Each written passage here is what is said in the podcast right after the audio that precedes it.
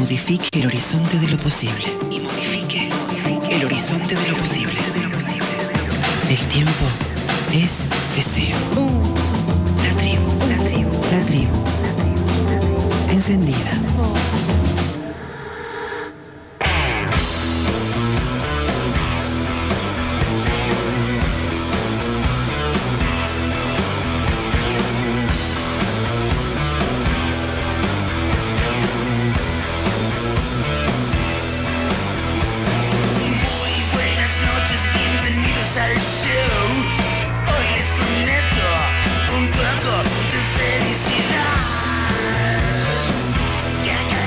Pero muy buenas tardes a todas, a todos y a todas. Bienvenidas, bienvenidos y bienvenidas a la nueva emisión de Paremos la Pelota. Estamos aquí por FM 88.7 Radio La Tribu. Una tarde fresca en este otoño porteño. Estamos acá en el estudio viendo un poco de básquet. Están jugando los Milwaukee Bucks contra los Boston Celtics. Gana Boston 53 a 43. Vamos recién arrancado el tercer cuarto. Quiero saludar acá a mis compañeros, amigas que están aquí conmigo como todos los domingos. Buenas tardes, la señorita Rocío Bades. ¿Y cómo le va? Buenas tardes, Mica, compañeros. Un abrazo grande a toda la audiencia.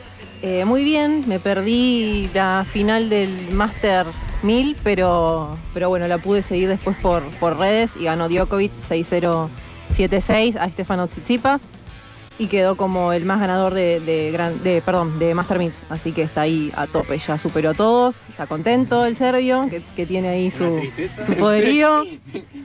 Hay una penumbra en el estudio. Hasta lo que yo sabía era Nadal el máximo ganador de, de Masters 1000. Ya no, Ya no. ya no. Tiró una de Peretti, no, yo no. Yo pensé, Ya no. que, yo pensé que la voz esa media pesadumbrada era por quizás por alguna salida nocturna o algo así. No pensé que era porque estabas. este, En parte sí, en parte no. Ah, perfecto, En- En perfecto. parte sí, en parte no. Perfecto. Bueno, tenemos un nuevo Igual, eh, líder. Igual Master 1000, o sea, siempre son los Grand Slam. Claro. No, che, pero un máster.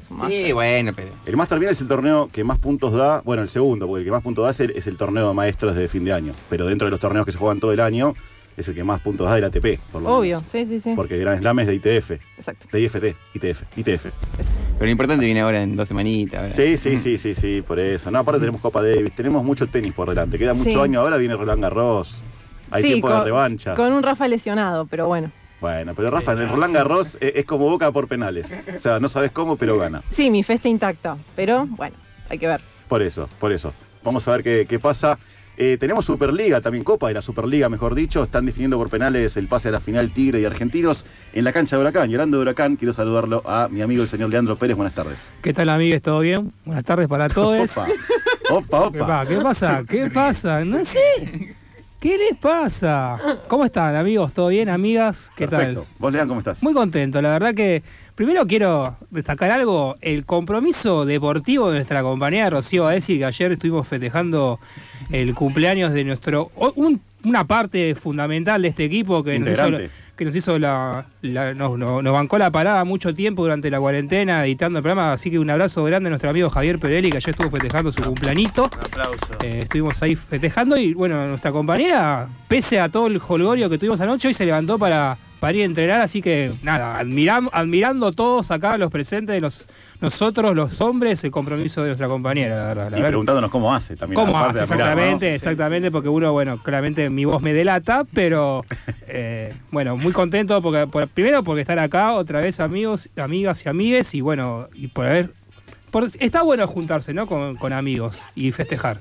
Sí, por supuesto, sobre todo después de dos años de, ostracismo total, de, de reclusión involuntaria, me parece que nada más clave para alimentar el alma que una juntada con amigos, con amigas, amigues.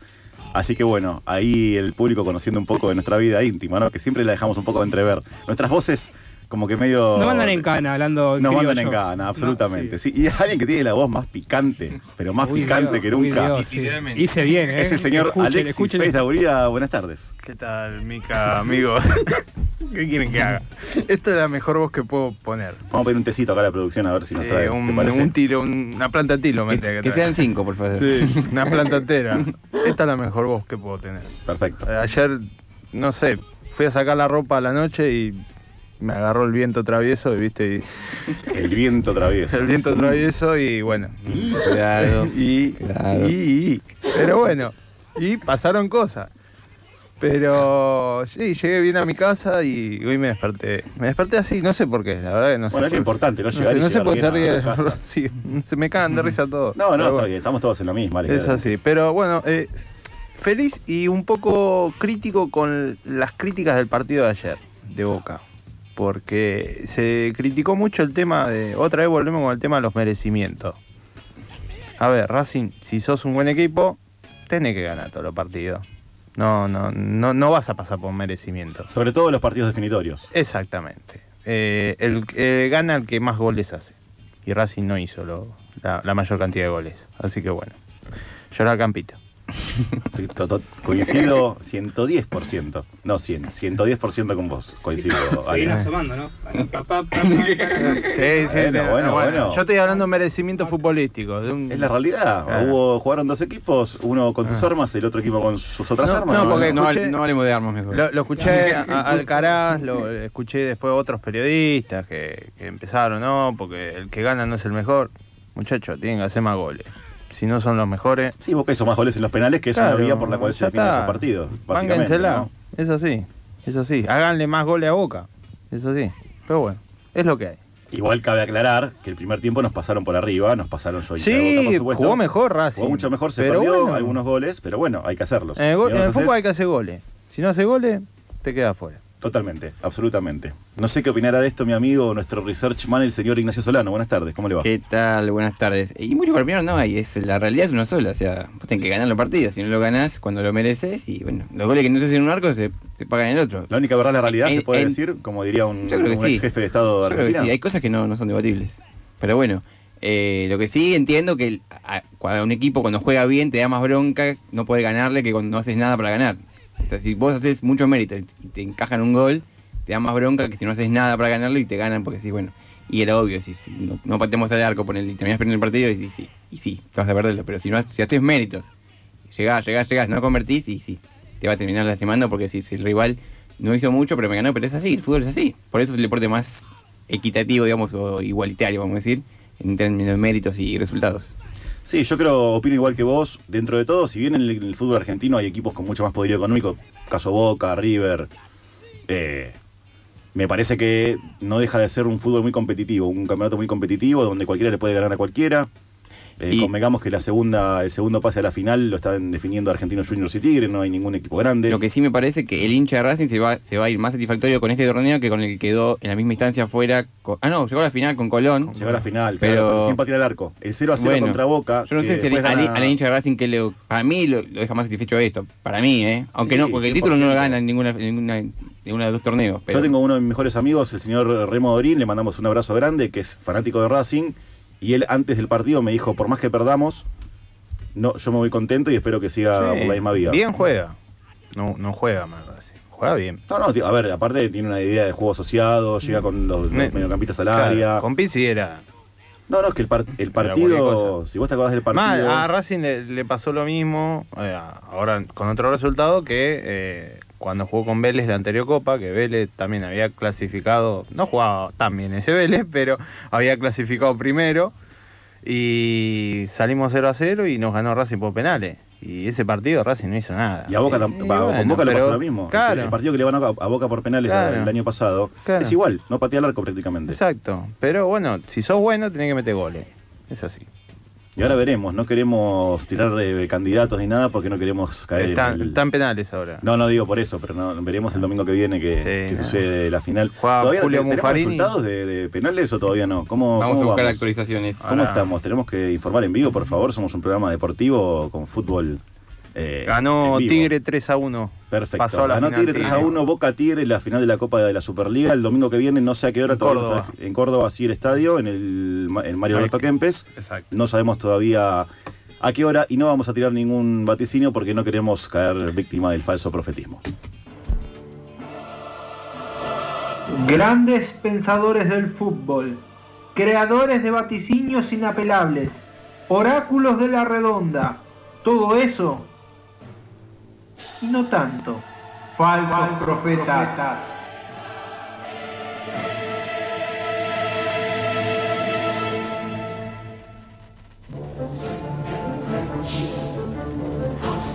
Ale, querido, ¿a quién nos trajiste hoy? ¿Qué tal, Mica? Eh, otra vez te saludo, ¿viste? Pero. Estamos muy cariñosos. la- Estamos, la, la- eh, la reunión de ayer nos dejó a todos te quiero así, en un mucho, estado de- eh, sí. de- Eh, vamos a hablar de nuestro falso Sí, profeta, sí, por favor. el señor Reinaldo Carlos Mostaza Merlo. Hablando de Racing, ¿no? Hablando de Racing, es jugador de River. es eh, sí, jugó en River, porque no sé si después jugó en el, en exterior. No sé si el máximo jugador con presencias en la historia de River. Creo que sí, sí, Ahí sí, sí, eh, es Me parece que sí. Fue técnico de River. Y fue por quien la hinchada de River le dijo al actual técnico de Ah. River, Ortiva y golpista, que iba a tirar ese datito también. exacto. Gracias por eso, Marcelo. Gracias por rajarlo. Auspicia este Exacto. momento. También fue técnico de la seleccionado juveniles, Mostaza. Seleccionado juvenil, que tuvimos el escándalo con el señor Schneider, que se agarraron a trompadas en el preolímpico. Eh, fue técnico de Racing, lo sacó campeón después de 35 años eh, en el fútbol local. Después fue técnico de Belgrano, ahora es técnico Estudiantes. De de Douglas Estudiantes, High de Pergamino. de Douglas High de Pergamino, de Colón. de- estuvo en todo lado. Ahora creo que está en Racing de Córdoba. Sí, Está en Racing de Córdoba. así es. Así que, bueno, corría el año 2007. eh, Argentina tenía que jugar la final de la Copa América con Brasil. Una muy buena selección argentina que venía a jugar muy bien el Mundial 2006. Habíamos quedado fuera en cuartos de finales, pero ahora el técnico era Basile, que se lo habían sacado a Boca. No sé si, si recuerda el señor Rico. Eh, Exactamente, lo Jugaba recuerdo. muy bien. Era, la selección era, el tándem era Riquelme Messi. Y estábamos perfilados para, para andar bien. Y esto decía el señor Reinaldo Carlos Merlo acerca de la final. Argentina, favorito. Reinaldo, ni te pregunto. Mejor equipo y va a salir campeón Y también. va a salir campeón y Y dijiste, tranquilo, va a salir campeón tranquilo. tranquilo, cómodo. Jugando, eh, jugando al fútbol Y goleándolo. Y, y goleando. Y goleándolo. Bien, señores, todos pensamos igual. Bueno, podría, podríamos poner dos. Hay varios falsos Ah, profetas ahí. ah, Era, ah. era una mesa de falsos profetas. Era una me mesa, parece. pero ahí bueno, podemos agregarlo al señor Niembro. Pero bueno, tiene varios muertos en el ropero. Pero como dijo Tuzán, puede fallar. Señoras y señores, ha ganado Brasil. Y es el campeón de la Copa América. Le ganó 3 a 0 a la Argentina. Bueno, Copa No. América en Venezuela. en Venezuela nos comimos tres goles. Uno nos metió, Wagner Love nos metió un gol. Un El tipo el que se ponía rasta de azules. Dani Alves. Dani Alves. Hizo un gol en contra de Ratón Ayala. eh, eh, Baptista no se encuentra. Julio Baptista. Julio Batista. Último partido de Ayala en la selección, si mal no recuerdo, fue ese. Creo que sí. Creo que Y sí. el Pato Bonancieri también.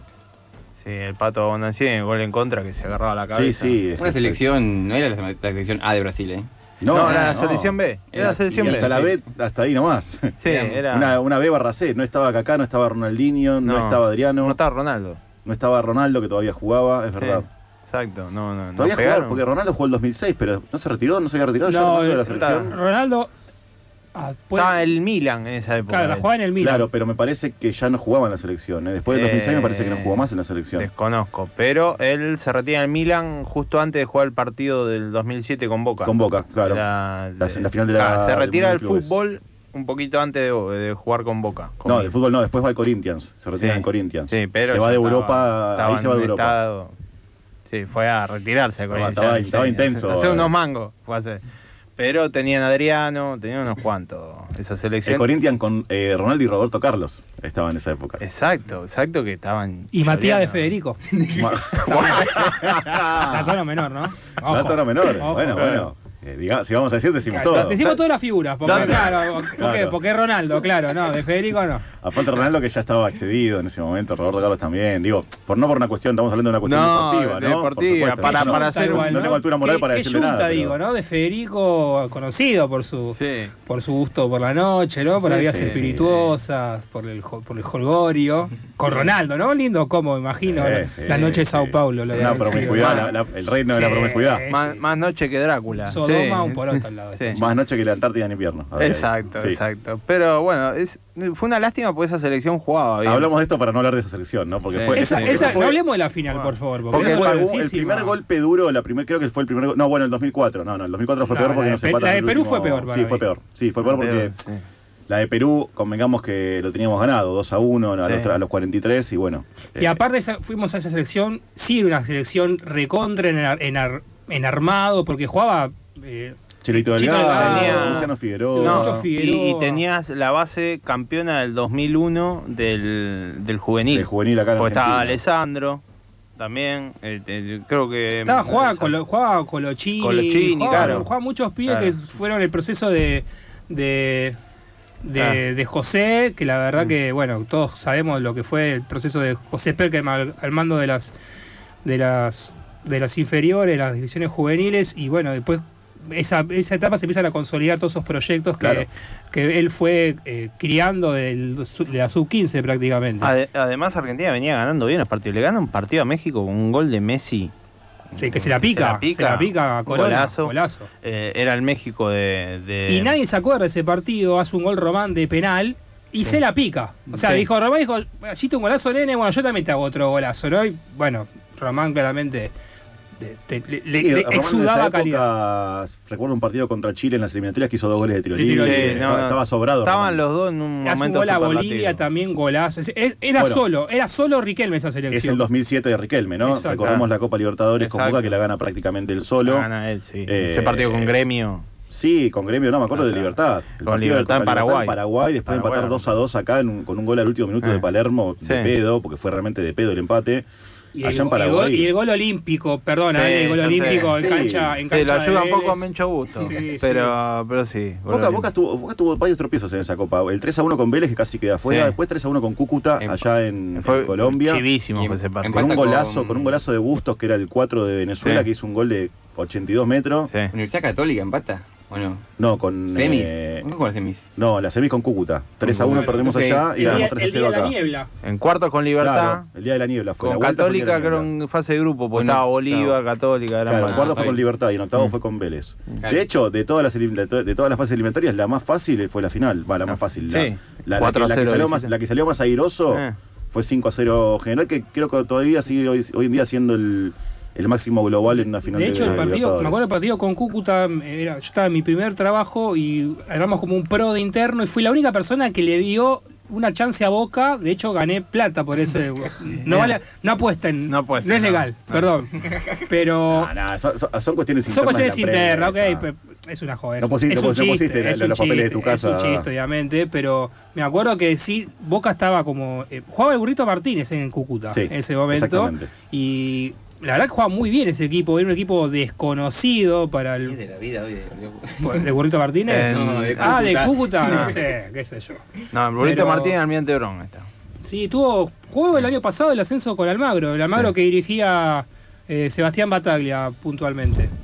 Eh, pero bueno, la verdad que la verdad que no se tenía mucha fe, Ah. sobre todo a, a esa a esa tapa de, de Boca, sobre todo en esa semifinal, porque le como dijiste Boca, le, pegaron un peludo bárbaro allá en Colombia. Sí, sí, sí, yo pensé que íbamos a quedar afuera. O sea, Y- son, son esas series de Boca que, que ganaba que decís. increíble, en el medio de la niebla, un golazo increíble de Román de tiro libre, Sí. después un gol de Palermo que estaba en offside, que con el VAR no se hubiera cobrado.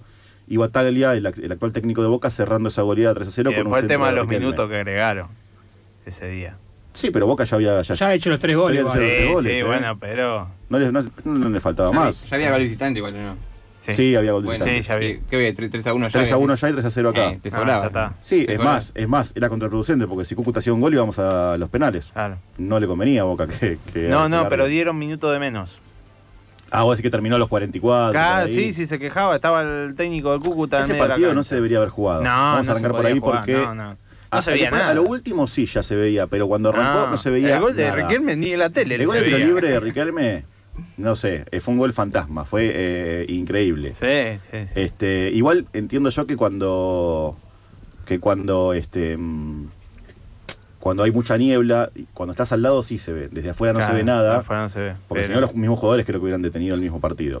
A Boca tampoco le convenía no jugar, Boca tenía que jugar y ganar, Sí, no le sí. quedaba otra. Sí, los metías adentro del arco, eso sí. No le quedaba otra. Sí, sí. Este, así que bueno, el tema es, seguimos esquivando el, el- Sí, sí, no, el porque, meollo, ¿no? porque yo estaba en Bariloche ese, ese día. Mira lo que digo. Yo estaba en Bariloche. El- el día de la el, Copa- el día de la final. El día de la final. Eh, sí, eh, tuvimos varios cruces con brasileños, con chicos brasileños allá. Con, Ah, había brasileros en el lugar. eh, había Uh, brasileños en Se- Bariloche también. Y Sepikovic mal. Pero no, Perdón, no pero termina mayores. raro que haya brasileros en Bariloche. pero Van perdón. mucho. ¿Sí? Eh, les encanta. les Son encanta- fanáticos Les encanta el sur. Les Sí. encanta el sur. Sí, sí, sí. Son, son fanáticos de Bariloche los brasileños. Eh, son- sí, son sí. Era, era así, era, claro, obviamente. Sí, sí, sí. Son Sí, brasileños. son brasileños fanáticos de Brasil. sí, sí. La verdad que. Claro. Igual, eh, o sea, son menos termo allá contra Argentina que acá contra Brasil. eh. No, allá, no. allá reconocen mucho. Nosotros, so- fútbol. es nosotros contra. Es, es una cosa nuestra. Sí, sí, Brasil, sí, sí, Ellos sí, nos sí. bancan a morir. Igual cuando pueden nos gastan, ¿eh? Y porque se le, gusta. caen los, se le caen los trofeos. claro, ¿qué querés? cinco mundiales, Claro. está, papu, yo o sea. también, pa, voy así. Te gané una final de local, listo, chau. Está bien, pero No, está yo prefiero cinco mundiales. cinco Ah, mundiales a mí. Listo, no se borra más man. Este muchacho que afuera hablaba, hablaba que recién dijo que importaba el. ¿El qué? A ver. Yo a prefiero ver. cinco mundiales. Yo, ¿eh? Yo prefiero cinco mundiales. Ya sé, Toda la ya vida. sé, pero le ganamos una final de local Maracaná y no gana casi nadie. Está bien, sí. pero- Sí, pero dame cinco mundiales, insisto. A mí también, dámelo, dámelo, pero. ¿Qué se lo va a hacer? Ale, Mundiales Ale no, les, no les duele nada la No. final. No Ah, les duele nada. ¿qué no le va a No doler? duele- no duele más a nosotros haber quedado con Uruguay afuera en cuarto de final en la Copa América en 2011. No, no. Les duele, les duele. Bueno. Les duele. Y algo le duele. Les pero- duele, pero no, pero después te, te tiran los cinco mundiales Yo encima no y, lo veo y ya tan está. traumados, la verdad. Pero bueno. Vos decís que no, para yo sí. Yo no los veo nada traumados. Sí, sí, tenían un miedo cuando jugamos la última vez en Brasil, metieron un tipo adentro de la cancha diciendo que tenían Pero- COVID los jugadores. Ahora, y ahora, ahora, ¿cu- ¿cuándo se juega el partido pendiente de eliminatorias? El- Septiembre, eh, sí, mi- mi- septiembre, mitad de septiembre. Otro, otro papelón Sí, de la Otro de la papelón, FIFA, ¿no? otro papelón. Un partido que no se, o sea, un partido que se debía haber jugado en ese momento, o- Claro. o, en tal caso. Todo lo posible Lo, lo vamos a mirar con la mirada argentina, lo vamos a mirar a la mirada del fallo. La mirada del fallo dice que quienes incurrieron en, en un- en una contravención, porque vamos, fuimos nosotros, muchachos. Y pero la que a los dos le cobran multa. A los dos le están cobrando Y multa. suspenden a los jugadores argentinos.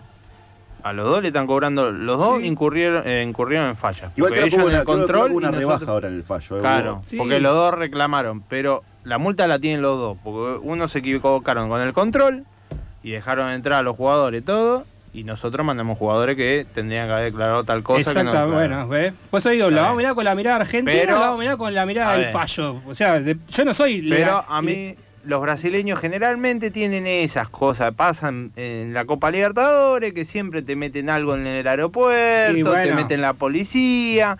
Siempre Bueno, pasa nosotros algo con metemos los algo en el brasileños. bidón, Claro, también digo, ¿no? claro. También nosotros Claro, no, no nos que quedamos pasa- acá. Lo no que nos pasa quedamos que atrás nosotros. es- ese en el, en, en- en el mainstream queda eh, que nosotros somos los tramposos.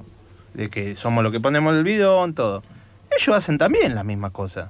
Y cuando las ven mal, son peores. Sí, sí. A Tigre le, le cagaron una copa. Sí. A Tigre, a, A Independiente el tipo hicieron Bachito dijo que le pusieron un revólver en el pecho. Exacto. Sí, y, y- En y los cada- vestuarios del cada vez que va el hincha argentino allá, Exacto. lo cagan a palo. La Exacto, policía yo- se- tiene- tiene un encono particular con los hinchas A ver, y- vas, a Rosa- vas a Rosario, acá en Argentina A también te cagan a palo. Es un tema más policial, de, No, no, institucional Pero, pero va que. hinchada de Paraguay de Brasil y no lo, no lo No, cagan a palo no, como los cagan a palos no, los no, argentinos, ¿eh? No, a ver, una vez Ginsburg contó que cuando Vélez salió campeón de América estaba en Morumbí y no podían salir de la cancha porque había un francotirador apuntando y tirando tiros. No podían salir de la cancha. Estados Unidos un día cualquiera. Claro.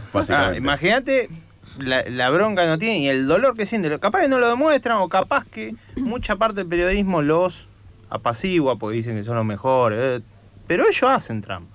Hacen trampa. Y cuando eh, tan apretado, tan, vamos a decir, cagado, son peores.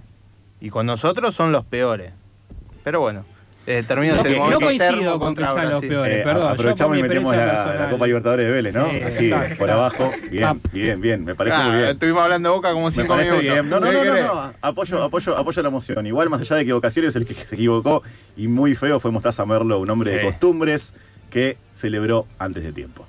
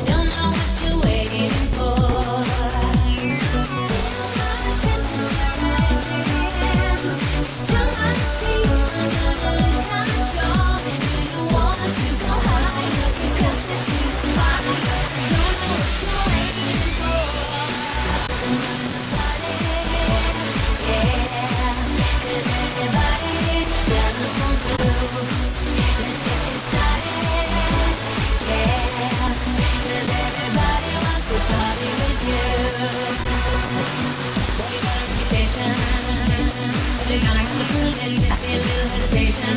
Am I gonna have to show you that if it feels right, get on your mark, step to the beat, boy, that's what it's Haven't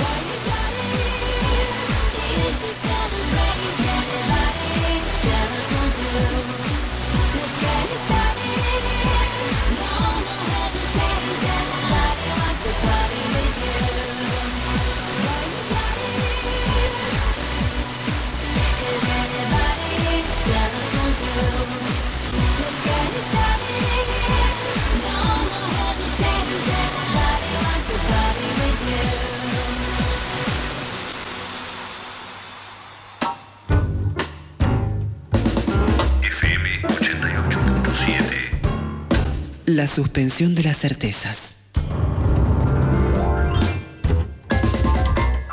La tribu. Ex la tribu. Encendida.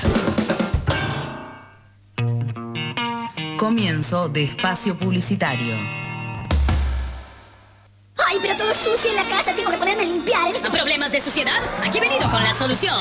¿Pero cómo te metiste en mi casa? Simplemente aparecí cuando usted necesitaba ayuda. Salí de acá, degenerado. Oh, disculpe, pero... ¿No te das cuenta que tengo burbuja latina? Oh, oh, perdón.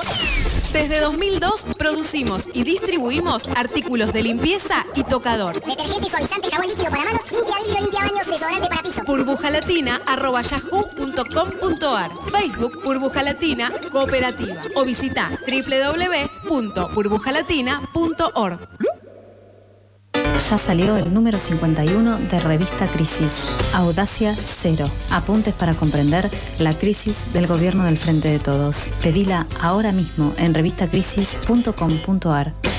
Ale Berkovich destripa el acuerdo con el fondo. Conversación con los jóvenes por el clima sobre cómo hacer política cuando no hay futuro. Mario Santucho viajó a La Habana y entrevistó a Silvio Rodríguez. ¿Qué pasa en Cuba después de las protestas?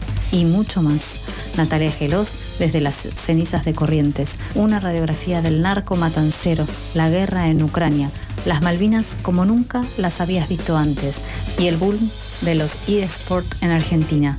Suscríbete y te la mandamos sin costo de envío a todo el país. Crisis, una revista que te queda. revistacrisis.com.ar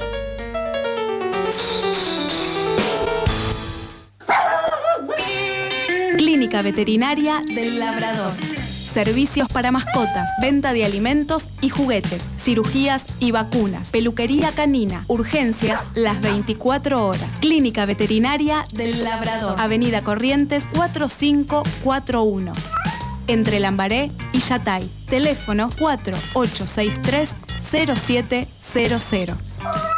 FM La Tribu Noticias, la agenda periodística de la tribu en línea. Noticias online.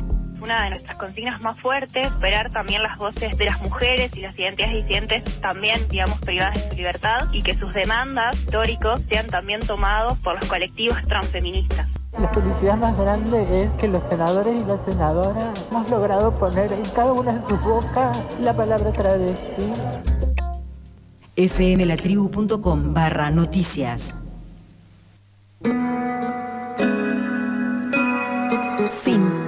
De espacio publicitario.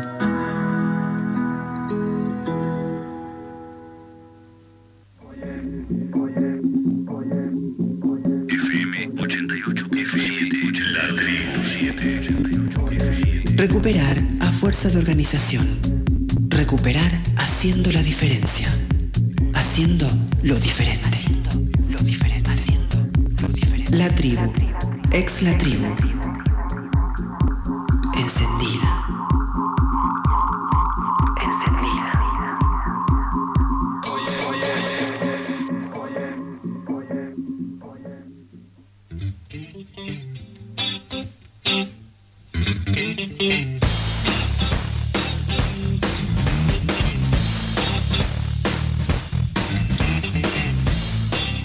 18 y 35 minutos después de algunos desperfectos técnicos ya reparados.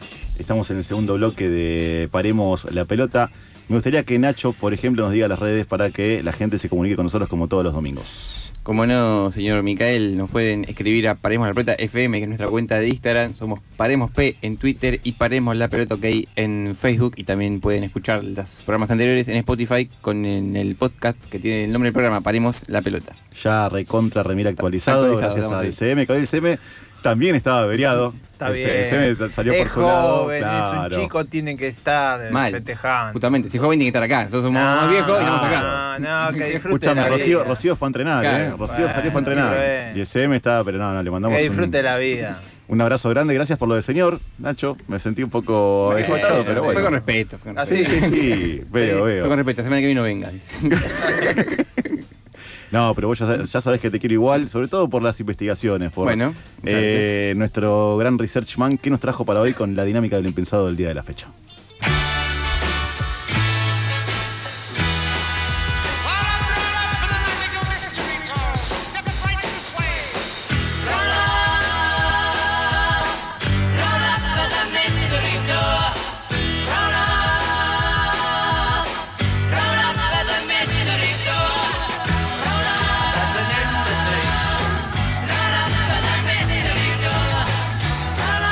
Nachito querido, ¿qué nos has traído? Bueno, entramos en año mundialista, así que les traigo una historia bastante particular de un señor que podemos decir que volvió de la muerte. El señor es el técnico de Camerún, se llama Ri- Rigobert, Rigobert Song, y en octubre de 2016 fue declarado muerto. Así como lo escuchan. eh, y en, en marzo de este año clasificó a Camerún al mundial. ¿Cómo puede ser posible que un- Es un fantasma y Eh, brujería. ¿Cómo, cómo se dio esto? Bueno, la Ouija. Vamos a spoilear un poquito. Son está vivo, es el DT de Camerún y consiguió una de las clasificaciones más emocionantes de la historia. En el minuto 124, última jugada del partido, logró vencer a, de visitante Argelia y con eso eh, clasificó a Camerún al Mundial y había asumido el cargo solo unos días antes. Un verdadero milagro. Pero el verdadero milagro fue volver a la muerte. En octubre de 2016, muchos medios de todo el mundo comunicaron la noticia con tristeza. La leyenda de Camerún ha fallecido. Él declaró, mi perro me salvó la vida. Contaría él un año después de su presunta partida. Son es un histórico del fútbol africano y, mundial. Jugó cuatro mundiales, tiene unos récords particulares, es el expulsado más joven de los mundiales, 17 años en 1994, y único en jugar el Mundial del 94 y también el de Sudáfrica 2010. Y comparte un récord negativo también, que es el único jugador en ver la tarjeta roja en dos mundiales distintos. ¿Saben quién es el otro, aparte de Son? Expulsado en dos mundiales. ¿Maradona? No. No, Maradona se puso uno solo en el 82 Sí, nada más. 82. ¿Algún argentino? Conocido, muy conocido. ¿Argentino No, yo es? lo sé porque lo leí, no lo voy a decir. Figura estrella, estrella mundial. Zidane. Exactamente. Zinedine Zidane. es- Que fue en el 2006 en la final y donde en el 98. 98, 98 y la final del 2006. Claro. Bueno, ¿cómo es que Son volvió de la muerte? En octubre de 2016 estaba en su casa esperando a un amigo y la puerta, por eso la puerta estaba abierta. De repente, de la nada y sin ningún preanuncio, cayó fulminado. Un aneurisma. Su perro observó todo y empezó a ladrar, desesperado. Los ladridos llamaron la atención de los vecinos, que rápidamente acudieron a su, a su domicilio y como la puerta estaba abierta pudieron socorrerlo. La reacción rápida provocó que lo pudieran salvar. La noticia fue un shock para Camerún, porque además de ser muy joven, Son era y es muy querido. Los rumores no tardaron en diseminarse y muchísimos medios comunicaron su muerte. También hubo desmentidas. A ciencia cierta nadie sabía muy bien lo que sucedía. Tras varios días internado, al filo de no contarla, Song eh, sobrevivió. Con toda la gente que rezó por mí, si moría, Dios hubiese estado en problemas, dijo, sonriendo. Además contó que en esos días, en el limbo, pudo ver a su padre, quien había muerto cuando él era joven, y dijo, lo vi y él me dijo, no, hijo, ¿qué haces acá? Todavía no, volvé. Efectivamente, Robertson volvió y después de unos años quien hizo unas mayores eh, épicas de Camerún, clasificándolo al Mundial de visitante en Argelia, así que bueno, es una historia que quería que compartirla con ustedes porque es un logro bastante importante, un logro de vida también, y bueno, la importancia de que tuvo, bueno, no sé si importancia o el destino que que sobreviviera porque si hubiera estado la puerta cerrada de su casa, quizás moría ahí y nadie, nadie lo podía haber rescatado. Eh, tremendo, yo me acuerdo de Riverson. Claro, cuatro en mundiales. Liverpool, sí. en Liverpool también. Sí, sí, me acuerdo de la, de la figurita de Riverson. Tiene una cabellera muy particular, Claro. muchas rastas. Sí, sí, sí, las rastitas. Acuerdo, me acuerdo de él, de Taribo West. Hay varios. Nigerianos. Claro, sí. jugadores africanos muy este, distintivos por su look, más que nada, ¿no? Y también por su Canú tenía talento. Canú también, Tenía sí. Juanco Canú, chiqui- claro. Chiquitas. Este tenía el pelo, creo que en un momento teñido de rubio, las, las rastas rubias de la barba rubia. Wagner. Love. Wagner Love también, justamente. El, Rastas azules. Sí, no, Yeye Okocha es muy propio de la cultura africana, el, el dreadlock, el, la rasta, básicamente. Y las vestimentas llamativas también. Claro, bueno, es propio también, entiende, es cultural, ¿no? A mí me encanta, la verdad que me encantan. Yo no me pondría, yo no podría ponerme eso jamás en la vida, pero me encanta ese tipo de Nigeria vestimentas. suele hacer camisetas bastante alusivas, particulares para los mundiales. sí. Coloridas. Sí, es, sí. eh, es para mí Nigeria el- la, la marca La Pipa quien mejor conceptualmente puede identificar la cultura nigeriana en la in- en la indumentaria, porque es muy propia de la, de la cultura nigeriana, hay muchos símbolos que son particulares y que está bueno que lo puedan plasmar, porque la verdad nuestra, nuestra, nuestra remera, que por- no sé si vieron la, la remera que vamos a ver en el Mundial.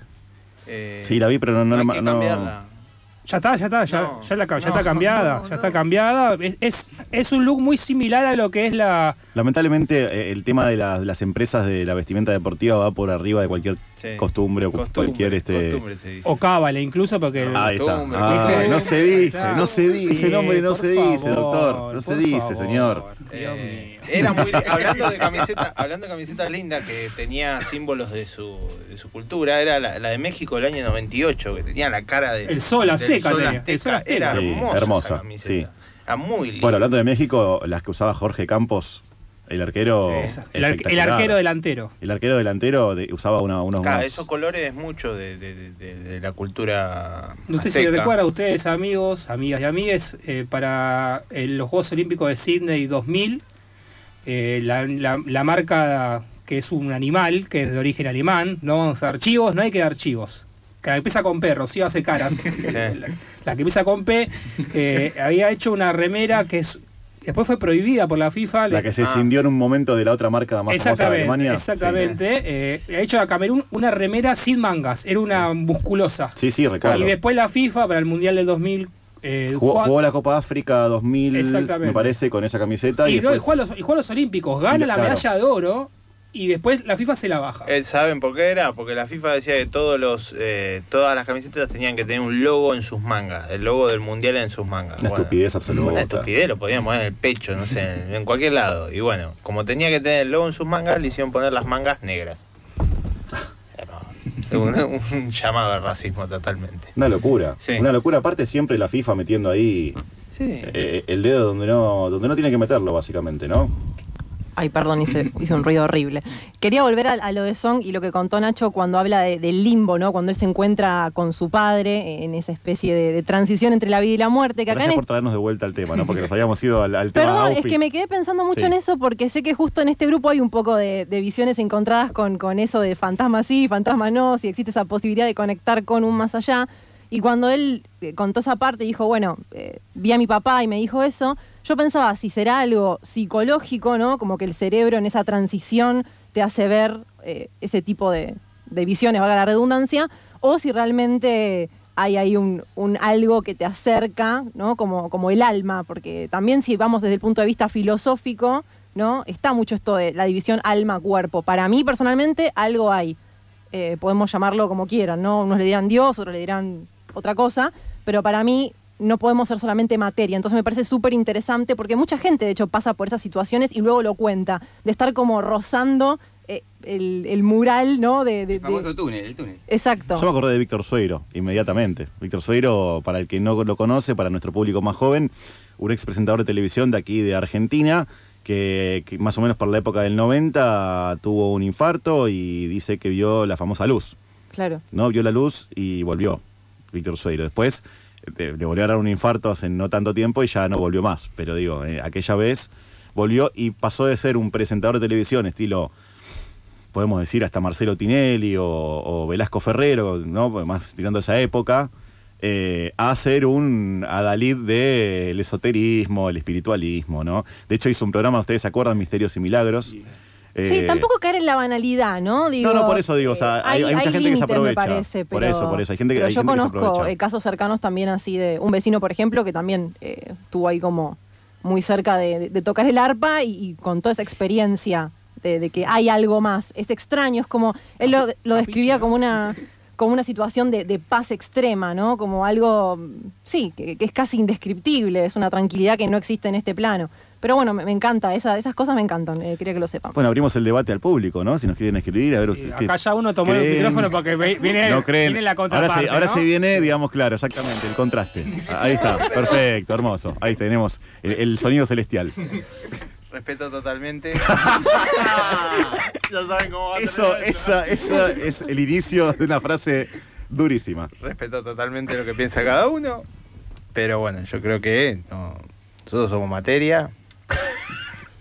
Y no- nos vamos Y- y transformando. energía. Hay que rendirla. Y energía. Leandro, bancame, decía algo. Y bueno, en algún momento la ciencia podrá explicar por qué la gente que está a punto de morir, su cerebro le, le hace crear una imagen en la cual puede ver un ser querido. Todavía no se puede explicar. Tanta cosa que la ciencia tiene que explicar. Y sí, bueno, Y pero le- por eso investiga. pasan los años, por le eso pasan evo- los evolución siglos, investiga. le Es pasan así. los años, Telenoche años. investiga. Claro, sí, sí. Pero por eso la ciencia, por eso la ciencia avanzó tanto. O sea que no crees en los fantasmas, digamos, No, básicamente. no creo, no, no, creo en, en esas cosas. No. ¿No crees en el Diego bajando para que Argentina... Ojalá, ojalá existiera ese, ojalá existiera eso, pero no. Lamentablemente no. Es como eh, es, es feo lo que voy a decir, pero es cuando se te muere algún familiar y si para mí se, se va al cielo o se va a algún lugar donde yo después voy a ir, no me voy a hacer tanto problema. Si para mí estuviese en un lugar mejor. Yo para mí un familiar cuando se va, se va. Y por eso uno se pone triste. Eh, Sí, lógicamente. Es, es así. Coincido. Es así. Pero bueno, es, eh, cada uno eh, cree, cree lo que quiere y lo que le hace mejor. Eh, lo que único que no, que no, no, no soporto es cuando la gente quiere hacer guita de eso. Bueno, eso es lo que yo iba. cuando, viste, cuando a la gente se la meten en algún lugar, en Sí, los mediums, los chantas. los medios, eso, en sí. una secta coercitiva, viste, todos estos tipos que te sacan guita y te cagan la vida. Eh, Ojo, ¿no? También ahora la- esta tendencia del influencer que Claro. es influencia ciertas tendencias. Eh, el Eh, coaching ontológico eh, y toda la pelota. una ex, una por lado igual, pero sí, está bien, igual. Sí, sí. sí. Metiste, metiste no, todo. no, no, no, pero, bolsa. pero el coaching ontológico utiliza eh, los mismos métodos que una Sí, habla de organización energías, sí, sí, sí. sí. Utilizan los mismos métodos para atrapar gente. Bueno, alguien que... no alguien hablan que- de religión o de cosas. eh, a- alguien que dejó, un- digamos, que dejó ciertas instrucciones y que podría abonar tu teoría es el famoso mago Harry Houdini, claro. que estaba totalmente en contra de la cuestión del más allá, del espiritismo, y dijo, a, a la mujer le dejó una lista de 10 palabras, dijo, cuando yo me muera, si yo me llevo a morir, contactá a todos los medios posibles, yo te dejo estas palabras. Si te dicen estas 10 palabras, si, si se pueden comunicar conmigo, muerto, y te dicen estas 10 palabras, es porque realmente existe un más allá. Houdini se muere, en un truco se murió un paro cardíaco, igual no, no es que se Mm. Sí, murió se- murió, el truco, sí. se le agarró un infarto. Eh, la mujer recorrió todo el país, todo Estados Unidos para contactar con mediums. Ninguno le supo decir las 10 palabras que había dejado hay Houdini. otra persona que murió hace poco, era James Randi, que era un mago también, que era parecido a Houdini, que también ofreció un millón de dólares para que le mostraran la existencia del alma y de todas las cosas metafísicas posibles que, que- de las que se hablan. Discutamos la noción de mago, ¿no? Magia o simuladores. Bueno, ilusionista, Bueno, vamos a decir ilusionista. ilusionista. Ilusionista, No, magia- simuladores hay uno solo y, no son, Sí, son y- cuatro, y son son cuatro. cuatro. Hay cuatro y, Era- y son, Supuestamente era escapi- incomparables. escapista era. Escapista, Escapista, tenés, razón. Sí. Ilusionista, bien dicho por Lea. Eh, es eh, ilusionista. Todavía no. No, lo dije yo, ¿eh? No se ha comprobado. No lo dijo Lean. Y, Yo, yo puse, yo puse eh, eh, la coma ahí para de- disparar el debate. Claro. Igual volviendo al tema de- del fútbol, ¿no? Y conectando con esto, digo, África se caracteriza por tener mucho esto de los rituales. sí, hay muchos videos. de- de- hay un- uno Magia, buenísimo del jugador que le va a sacar un, un amuleto al arquero En el, en el arco. en el arco y lo corren y, y le rompe el amuleto y después Hace el gol, sí. hace el gol. Bueno, pero es, no es- podía hacer un gol y hace el gol. O es sea, algo es de lo que hablamos hace un ratito, ¿no? Es querer reventar. Fenó- fenómenos, Claro. fenómenos culturales que escapan al occidente. O sea, nosotros estamos Sí, muy sí. cruzados por cuestiones religiosas, por cuestiones... Y en ciertos continentes, como en parte del continente asiático, el continente africano, se, se rigen otros, otros registros de, de creencias. Claro, claro. Y, y son válidos, de- depende de cada uno, es como dijo Ale, yo respeto, bueno, Rocío tiene una opinión, yo coincido con ella, para mí existe algo, no sé qué, no me interesa conocerlo, tampoco es algo que me, que me desvela, sí entiendo que hay Como que de una forma u otra lo vamos a conocer todos. Hay que- trascendencia de alguna manera u otra. Eh, y entonces me Nacho parece dice que, que... Nacho es inmortal, aparentemente. No, Porque no- no Nacho y yo compartimos, eh, tenemos, somos cero negativo y nada, somos de un club especial. Nosotros Perfecto. somos los que no nos Igual que contagiamos. acá tenemos, Claro. tenemos luna en toro viejo. Sí, claro, sí, sí. Justamente ayer. Justamente ayer era toro, Sí. más- más que toro era un, Toro viejo, nuevo y medio de- del medio Era también. un corralón, Sí, sí, sí. sí, sí, sí, Era un totalmente, corralón de toros. Eh, sí, a ver, es, es un poco quererlo reventar. Yo voy a utilizar una frase de muy famosa de una serie de los 90 que es eh, Los Expedientes Secretos X, Sí. que es I want to believe, o sea, quiero creer. Yo quiero creer que hay algo, digo, ¿no? Porque si no es muy aburrido. eh, eh. Aparte es parte también de, volviendo al tema, a la filosofía que vos decías, Ro, es también parte del existencialismo, ¿no? Digo, que si no, no, no tiene gracia, no, No, tiene mucha gracia. A ver, eh, el ser humano siempre buscó en, la historia, buscó alguna explicación para las cosas que pasan a su alrededor. Generalmente las explicaciones que da la ciencia no son las más, eh, las más lindas. Y no. No, no son las más lindas. La- la- lamentablemente la ciencia es fría, es lógica y es, es dura, podría decirse.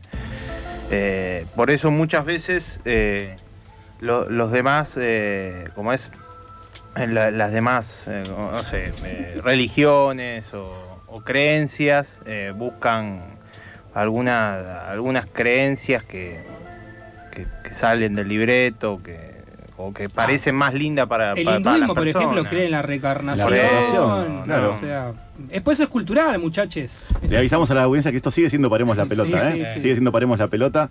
Aprovechamos para saludar a Alejandra, que está siempre allí detrás del vidrio acompañándonos. Eh, sí. No, perdón, quería agregar porque Ale decía que mm, cuando se muere un familiar uno está triste porque sabe que no hay nada más, ¿no? Como eh, detrás de, de- de esa muerte se terminó ahí. Pero en realidad, por ejemplo, en mi caso, perdón que me pongo autorreferencial, pero me pongo triste a pesar de que siento que hay un más allá o algo, vamos a dejarlo así sin una definición, porque lo que te pone mal es no compartir la cotidianidad en esta tierra. Claro, eh. O sea, a mí me pone feliz creer que hay algo más allá, pero triste que ya no la tengo o lo tengo acá para compartir en el presente, en el ahora, en el día a día.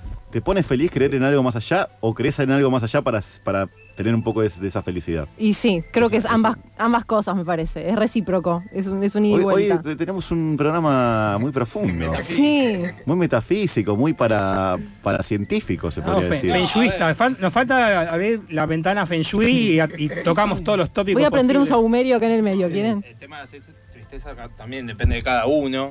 Eh, a ver, yo sí sé que la otra persona que se muere va a estar en otro lugar que va a estar mejor y capaz que la voy a ver en algún futuro y voy a estar feliz por esa persona. Por eso, uno, uno también. yo voy a estar feliz por esa persona, porque yo a la persona que quiero, si- si se va a un lugar mejor, depende a dónde tenga que irse y capaz que no está más conmigo, pero va a estar feliz y voy a estar feliz. Pero bueno, para mí no va a ningún lado. Cuando se te apaga la luz, se apaga la luz, se terminó el show. Bueno, es feo. Me niego a creer eso. Es feo, es horrendo. Pero como dice Freddie Mercury, show más go on. Exacto. El show tiene que seguir, el show sigue igual. El show ¿eh? sigue, sí. Pero lamentablemente es feo, pero para mí muchas veces la realidad no, no tiene que ser linda. Es feo a menos que te pase lo de Rigo Bersón, ¿no? Que se murió, pero volvió, ¿no? La vida de Song, eh, cuyo destino y cuya vida parece ser una canción.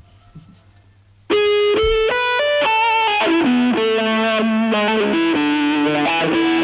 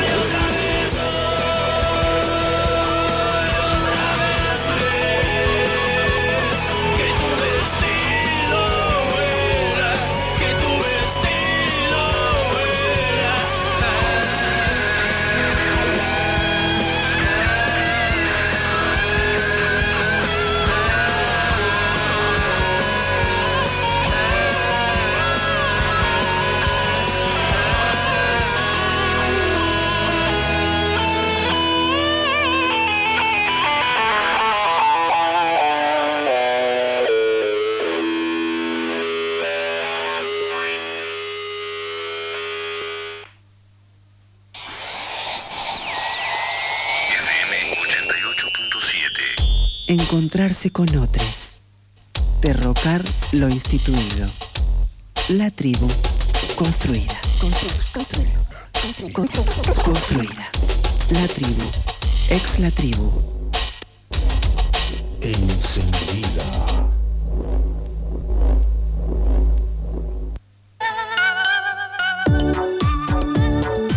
Inicio de espacio publicitario.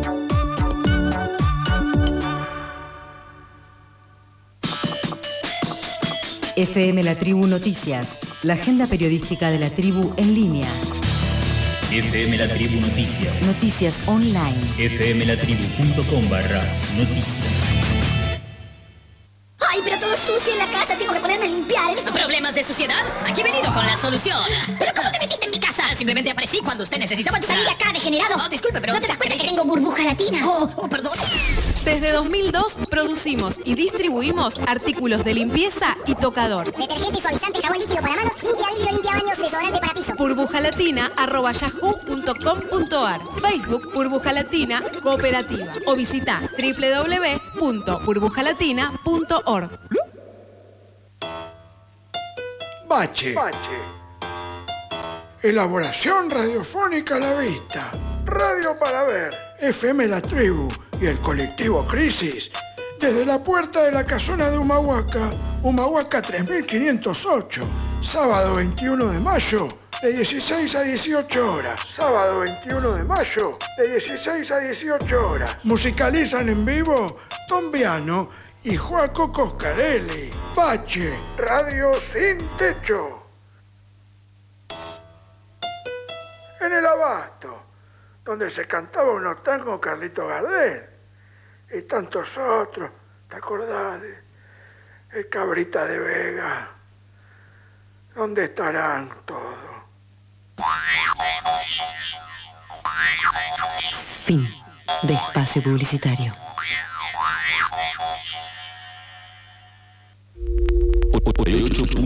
de frecuencia modulada estereofónica. Si tuviera que, que reducir la imagen del sistema capitalista, entre otras muchas que se podrían elegir, pero por elegir una, ¿cómo es que actúa? Es como la rueda de un hámster. El hámster se despierta, está la rueda ahí y empieza a moverse. Eso es el sistema capitalista. En este momento hay millones de personas en todo el mundo, muchos millones, que quedaron como salidas un poco de la rueda del hámster. Algunas esperando que vuelva a funcionar y otras, sobre todo los sectores más marginales, en una situación mucho más compleja. Pero nuestro sistema capitalista está siendo reemplazado en este momento o hay planes de reemplazo por algo distinto.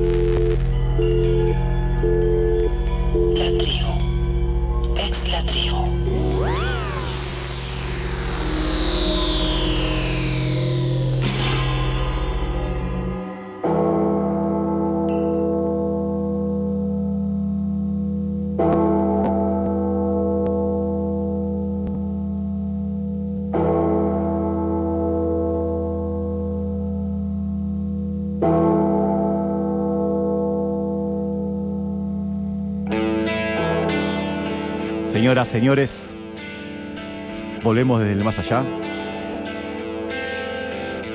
Sean bienvenidas, bienvenidos y bienvenides a FM 88.7 Radio La Tribu.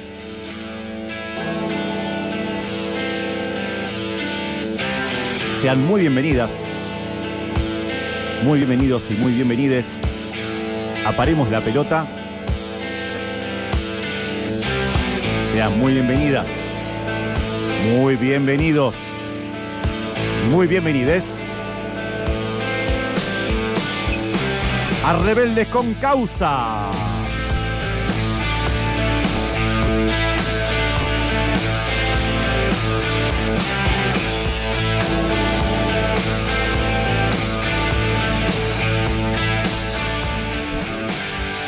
Lean, perdón que interrumpí tu performance en la batería. Estaba ahí dándole. Estaba ahí dándole sin parar a, a la, al redoblante. Ah. Algo. ¿Qué nos ha traído para hoy? Y vamos a contar. Venimos una, un trajín un poco. Eh, vinimos reflexionando la memoria ya un par de semanas. Y me parecía pertinente en este caso traer una historia que no es puntual de una, de una institución. Vamos a mencionar una institución no muy conocida, vecinos de acá de. Estamos en el barrio Almagro. eh, Este club particular está ubicado en Villa Crespo, así que son eh, barrios lindantes. Eh, se llama La Cultura del Barrio, el club. Quien lo transita a ciertos espacios lo conocerán de memoria, o de nombre, perdón. Pero me parecía eh, piola la, oportunidad como para contar qué hace esta institución, cuanto a lo territorial, a cuanto a la cuestión social, que es algo muy, muy, muy lindo y me parece pertinente también destacar la, la- perspectiva de género que tiene esta institución, que eh, es, tras- es transversal a la institución, no, no solamente corresponde a un deporte en particular, sino que tiene la cuestión de género como algo muy marcado y que no es, eh, eh, desgraciadamente, moneda corriente en las instituciones deportivas en general, ¿no? Quienes consumen periodismo deportivo o periodismo en general de semana se, se ha- habrán sido noticiados de lo que pasó con una nueva denuncia de Sebastián Villa en los jugados de Loma de Zamora. Eh, Que ayer jugó de titular y, sin y- que nada hizo, pase. hizo señas a, hizo, hizo señas a la gente de Racing. Exacto, la gente de Racing le gritaba en contra acerca de lo que había pasado y el señor hacía señas como no escuchen o piensen. Hoy vi algo muy particular que me llamó la atención, que habría que investigar un poco. La delantera de Boca, Yamila Rodríguez, Sí. con la camiseta Publicó- 22, publicó una foto, sí. bancándolo a Villa. Sí, y lamentable. Raro. Hoy lo borró y lo tengo borrado el tweet hoy. No, eh, se puso la cuenta como con el candadito. Con privada. En Ah, privada, pues le llegaban puteadas de todos Sí, los colores. raro, digamos, sobre todo viniendo desde una mujer, ¿no? Y desde una figura del fútbol femenino nacional. Lo que me parece, no, no se puede implementar, bah, no se puede, obvio que se puede implementar, pero para mí en estos casos así tiene que ser la AFA la que, que tiene un protocolo a nivel AFA. Si vos dejas al, al nivel clubes, cada club va a decidir y no es lo mejor, me parece. Totalmente. Es decir, la institución- Aparte, aparte no dijeron nada porque es Villa, porque si era, no sé, un jugador de tercera línea, un tercer suplente, seguramente lo, hubieran, borra- lo hubieran borrado, lo hubieran suspendido. Yo creo que algo que, que dijiste vos, Mica, me parece que lo, la- lo que hizo esta chica y también el, el silencio que hay en, el- en Boca en general responde un poco a la situación de la situación de género dentro del club, ¿no? Una Claro. Invisibilización completa. Claro, tal bien, sí, sí.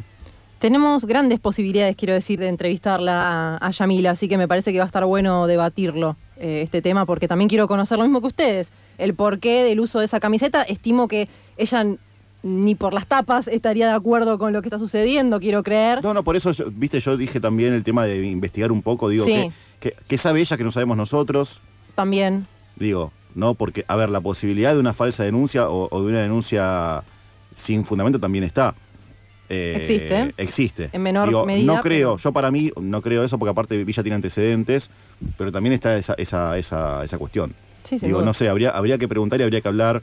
Me parece que, más allá de, de que, de que siempre hay que visibilizar y, que- y celebro, y creo que celebramos, y, y parte de fundamental del programa es justamente dar a conocer estos temas, eh, estas causas, también está bueno investigar, ¿no? Digo, profundamente, siempre. Porque si nos quedamos con una sola campana, podemos caer en el mismo error, digamos, que cae en la gente del otro lado, por así decirlo. Exactamente. Bueno, entre todas estas cosas que ustedes a mí mencionaron, vamos a hablarles hoy de la cultura del barrio, el club, vamos a hablar de los encuentros de fútbol y antifascismo y de la coordinadora de fútbol antifascista, ¿no?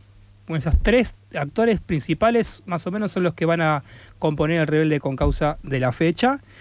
Y el club de la cultura del barrio nace, eh, bueno, como dijimos anteriormente en Villa Crespo, y surge como un escenario de la. como un escenario clave de la, de la escena cultural porteña alternativa. Y hoy en día se desempeña como un espacio de articulación de iniciativas culturales, deportivas, sociales y artísticas. Para quienes no lo conocen, es la meca porteña del antifascismo y el Skinhead Sharp, que es el movimiento que ese colectivo creó para combatir ciertos prejuicios sociales, sobre todo para combatir la imagen que tiene movimiento skinhead a nivel nacional, sobre todo en nuestra ciudad, de la ciudad de Buenos Aires, que está bastante linkeado con el con lo que serían los movimientos neonazis. Sí, a nivel mundial te diría, A ¿eh? nivel no solamente también, a nivel local. Y bueno, básicamente la idea que tiene el club es eh, generar un espacio para que este colectivo se pueda agrupar y empezar a combatir esa idea tan nociva que tiene eso, esa idea que está construida alrededor del movimiento skinhead. Eh, se creó como un espacio de encuentro para, para instituciones deportivas barriales, pero con una identidad y una construcción antifascista. Así se observan las actividades que lleva adelante el club, que están libre de prejuicios y discriminaciones, eh, siempre todo luchando contra lo que son los- las cuestiones homofóbicas, xenofóbicas, sexistas y racistas, ¿no? Siempre linkeado o articulando actividades con esa perspectiva, ¿no? Que no se discrimine por cuestiones de género, por cuestiones de, de- de origen, bueno, básicamente por ahí va la mano. En el club se desempeñan disciplinas como boxeo, muay thai, fútbol para pibas y disidencias, defensa personal feminista, etc. Y también se realizan exposiciones fotográficas y audiovisuales independientes. Se realizan jornadas culturales en donde la equidad y la diversidad son los valores que se movilizan y además se realizan recitales a beneficio de hospitales, poblaciones vulnerables, etc. No es extrañar que en este ambiente se llevara a cabo el primer encuentro de fútbol y antifascismo. Esto fue hace tres años, ya se, ya se realizaron tres eh, de estos encuentros donde se juntan distintas agrupaciones a discutir cosas que no se discuten. Por ejemplo, cuál es el rol cultural que tienen los hinchas en el contexto deportivo, ¿no? Porque sobre todo en nuestro país tenemos algo, un germen bastante particular que Pablo Lavarse lo, lo, categorizó como la cultura del aguante, ¿no?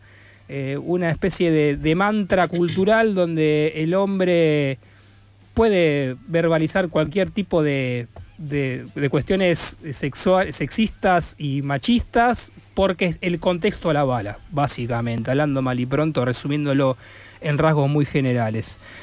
Un poco de lo que, un poco lo que viene a, a- poner en discusión desde la cultura del barrio y la, bueno, el encuentro de fútbol antifascismo es esto, empezar a, que nosotros, los hinchas que, que vamos a los estadios, nos pongamos a repensar ciertas acciones y actitudes que tenemos y que no están piola, la verdad. Nosotros con Mica, antes de lo que fue el COVID, tuvimos la posibilidad de ir a, a un encuentro que hicieron nuestros amigos de Pirata del Sur, la peña de Argentina del, del San Pauli, donde, bueno, se pusieron en discusión estas cosas. eh, estuvo muy, muy buena la, la- la actividad porque, nada, eh, esos espacios pa- para mí eh, son, son vitales si queremos romper un poco esta lógica eh, del fútbol, del, de, o intentar tejer alianzas para poder volver a los estadios, ¿no? De visitante, que es, que es algo que esta semana estuvo muy en boga, este fin de semana, muchos pibes que no transitan el fútbol hace tantos años y no tienen, no saben lo que es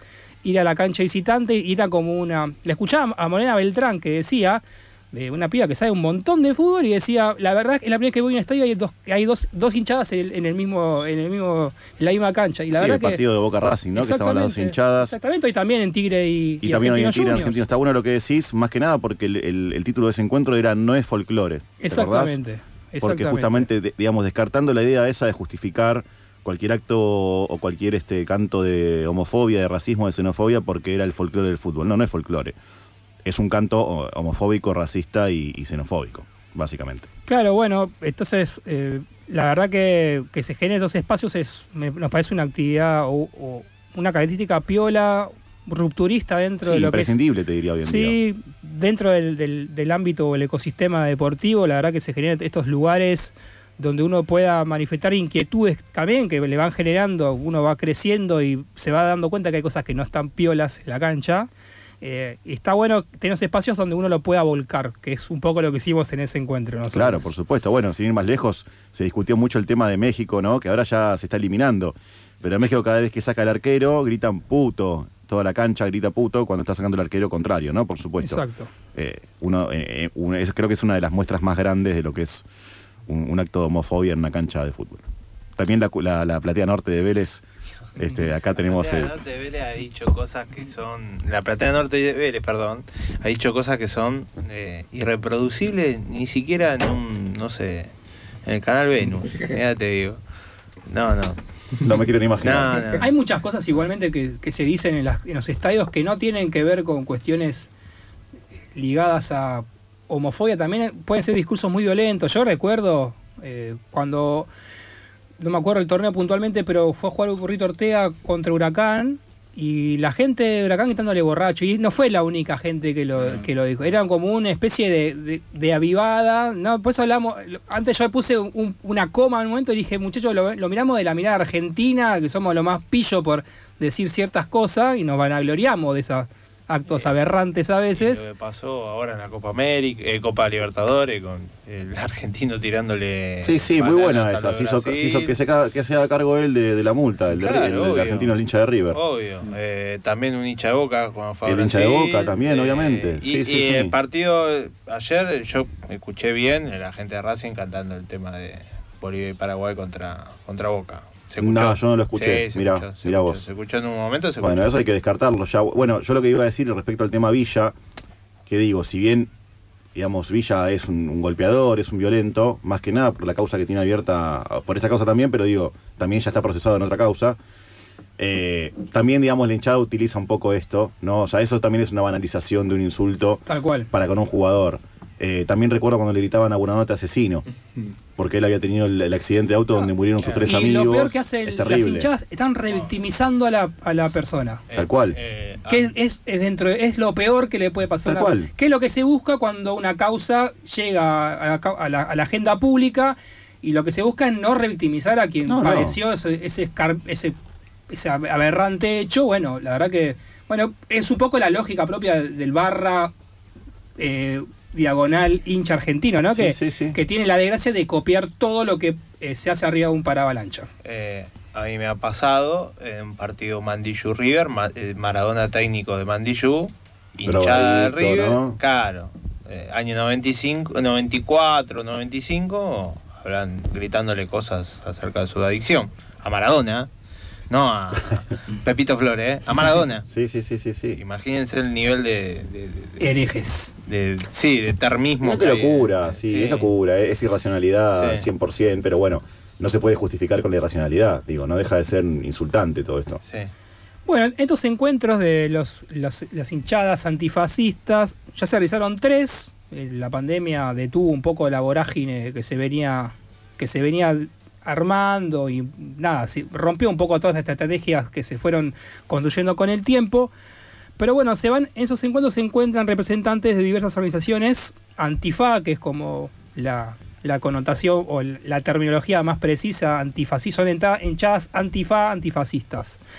Eh, y son por lo general eh, muchos clubes de la ciudad de Buenos Aires y del un- primero segundo cordón del, del conurbano bonaerense. Y a uno de los clubes que son más comprometidos con las causas sociales, por lo menos de estas hinchadas antifascistas, son eh, lo que sería Racing Antifa, Independiente, Argentino Junior, Ferro, Deportivo Español.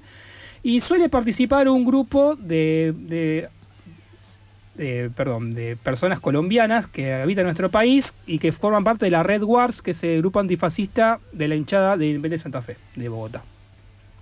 Uno de los grupos con mayor trayectoria a nivel territorial e injerencia en la comunidad, sobre todo el barrio de Caballito, es Ferro, quien transita esa zona puede ver en, muchos espacios públicos carteles o pintadas o estenciladas de lo que es Ferro Antifa, tienen un compromiso político muy marcado y laburan muy bien. De hecho, los pibes de Ferro Antifa estuvieron en esa charla que hicieron los chicos de, de Pirata del Sur. Sí, de hecho fueron lo- los primeros que se opusieron a la utilización del estadio de Ferro para, para, el con- para la convención Provida. Exactamente, ahora vamos a mencionar eso.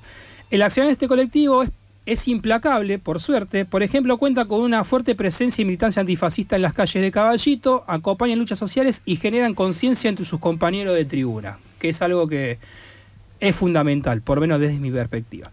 Si uno camina por, por este barrio, puede ver pegatinas de ferro antifascista en las paradas del bondi, en las terminales del subte, marcando la alerta antifascista en todo el barrio. Realizaron acciones como repudiar al periodista Gustavo Gravia, que es socio del club e hincha, después de que esta persona revelara los nombres de los jugadores eh, de Independiente que habían sido abusados en el famoso caso que destapó Natalia Hyde. Y que bueno, también sufrió el ostracismo por ser- Hablando de investigar, ¿no? Hablando de cosas que se tienen que investigar. Exacto. Recordemos el mensaje que dejó. Si aparezco muerta no fue ni la merca ni, ni una sobredosis, me mataron. Exactamente. Bueno, Gustavo Gravia había revelado los nombres de tres, de tres pibes que habían sido abusados en las inferiores independientes. Y bueno, y también lo repudiaron después de que aportaran eh, a la justicia nombres de manifestantes que estuvieron el 18 de diciembre de 2017 reclamando contra la reforma laboral. Eso es un poco de las, las actividades de servicio que tiene Gustavo Gravia, quien para muchos es como un paladín de la democracia futbolística, ¿no? Sí, que cuando hay algún problema de barra siempre lo llama Él tiene- porque él- claro, él sabe. Guarda, guarda, él Él sabe todo y sabe el nombre de todos los barras. Así son los servicios. Así son los servicios, exactamente. Y camina muy, muy cómodamente por el barrio de Caballito, Sí, Gustavo sí, Gravia, por supuesto. todos los barrios Con y una impunidad. por los estudios de televisión también, ¿eh? Y por sí, las sí, reacciones sí, también. Sí, la verdad que debería ser un poquito merecedor de escarnio público, pero es una opinión personal mía. En una entrevista que le brindó Ferro Antifa a la revista Espartaco, contaron por qué decidieron fundar Ferro Antifascista y decían, Ferro Antifa surge de un grupo de hinchas de Ferro como respuesta a la inquietud generada a partir del avance de la represión estatal y el avance de la derecha a nivel mundial. Surge como herramienta de agitación en el marco del fútbol, que es un espacio cooptado por los negociados y es el lugar de donde salió Mauricio Macri, ¿no? Haciendo un pasaje bastante general sobre el mapa del fútbol argentino actual. Además, además del Scratch agravia activar una revolución dentro del club, llegando hasta las altas dirigencias cuando, como bien dijo Mica, eh, miembros del sector pro vida o en realidad pro muerte serían, porque con las personas que están en contra de la Antiderechos. antiderechos, eh, bueno, hicieron, quisieron hacer un, un, un acto en el Pedro Echar, en la cancha de básquet histórica del Club Atlético Ferrocarril del Este, y bueno, fueron los hinchas de Ferro Antifaz que movilizaron a todos los socios del club para que no se realicen ese tipo de actividades en el club, lo cual desde este lugar aplaudimos. Sí, compañeros. absolutamente, 100%. Otro ejemplo paradigmático de lucha es el que lleva a cabo desde hace años los hinchas Deportivo Español, club que ya mencionamos en este club, no por esto, sino por otras, por otras particularidades. Por temas menos este, felices. Exactamente, que hoy en día continúan disputando con el gobierno de la ciudad de Buenos Aires los terrenos. Se encuentra el estadio de Nueva España, que está ahí en Parque Avellaneda. En realidad está al límite entre Parque Avellaneda y Villa Lugano. Eh, que bueno, si no lo saben, a través de un remate, literal, el gobierno de la ciudad se hizo del predio que, que es históricamente del club, pero un acto de buena fe decidió otorgarle solamente una parte de este terreno que se apropió el gobierno de la ciudad de Buenos Aires, que es un, más o menos un 30% del terreno total, y allí pusieron la escuela para oficiales de la, la policía de la ciudad bonaerense. La, perdón, la policía de la ciudad. Eh, así, básicamente. Qué lindo, no encima para eso. Ni siquiera es que van a hacer un, no sé. Nada, puede- nada, no se puede esperar na- o nada. sea, na- nada de lo que hagan va a ser bueno, pero sobre, o sea, es como demasiado, ¿no? Es como el colmo hacer este un, un centro para la policía de la Sí, ciudad. y y además quitándole espacio a una institución deportiva, ¿no? Fundamental, que es de las pocas que hay en esa zona. Porque la verdad que es- esa zona, siempre el sur de la ciudad de Buenos Aires es un, es un lugar postergado y olvidado postergado, por cualquier color político que gobierna la ciudad de Buenos Aires. Pero bueno, eh, la verdad que hay muy pocos clubes ahí en la zona de, Parque Avellaneda, Villa Lugano. Está cerca, bueno, tenemos la- está el predio de Huracán cerca, pero la verdad son muy pocas y que hayan perdido el 70% del predio es una locura. A manos del, gobierno de Ciudad de Buenos Aires, que en teoría es un. Bueno, ¿no? el gobierno del diálogo y todas esas cosas. ¿No? ¿No es, Sí, es así? el diálogo entre ellos, digo. Entre ellos, ellos, sí. sí, Supuestamente sí, son las palomas esas. Claro. Claro. ¿Cómo serán los halcones, no? Sí, no. O son lo mismo. Eh, bueno, los compañeros, de- le mandamos un, un saludo muy grande a los compañeros de, de Deportivo Español, Antifa, que están en esta lucha denodada. Primero siendo robados los predios y después, bueno, con el muchacho Cositorto que hizo estragos en Sí, el club. sí, las apuestas ilegales adentro del club. Y ya lo sufrieron a Río Seguane. Río se van en los 90, no, no, no, no, da- no, No, gana para, no, no. para sustos, eh, va para disgustos, no para sustos. Es demasiado en la historia de Deportivo Español tanta tragedia junta. En, el en los encuentros, por lo general, eh, tiene injerencia la Coordinadora de Fútbol Argentino, que es una organización que promueve la unión de hinchas de todos los clubes para repudiar a sociedades anónimas deportivas. También denuncia un poco cosas que nosotros venimos discutiendo acá, como el, negociado del fútbol moderno. Y también lo que busca es promover y generar espacios donde se puedan eh, consolidar las, estra- las estructuras para desarrollar a un nivel mayor de profesionalismo lo que sería el fútbol femenino. Que bueno, la verdad que ayer me, quedé viendo el partido de River, partidazo. eh, la verdad que me, me- una perdón, el francés, una cagada que el Monumental no haya sido. Eh, no haya abierto las puertas, pero las puedas puedan jugar en la cancha que le corresponde. Estaban jugando en el predio de Seiza. La verdad que son Pero cosas. aparte de una estupidez porque ni siquiera se está usando para el torneo Exacto, local el Monumental. Si River no está en la Copa de la Superliga, Libertadores creo que recién el miércoles, ¿no? ¿Cuándo juega? El jueves. Venimos, venimos hace unos meses de festejar que se jugó el superclásico, todos contentos, y de repente, cuando se pasa, cuando baja la marea, las tiran a la cancha, a las pibas a jugar a, a los predios. La cosa una- no se puede creer. Bueno, en fin. Eh, ¿Cómo se llama el presidente de River? Brito, ¿ves? Sí, Jorge Brites. Bueno, él le gusta que siga haciendo Muy plata. lindos negocios, Sí, todo, sí, pero está flaqueando. Exactamente.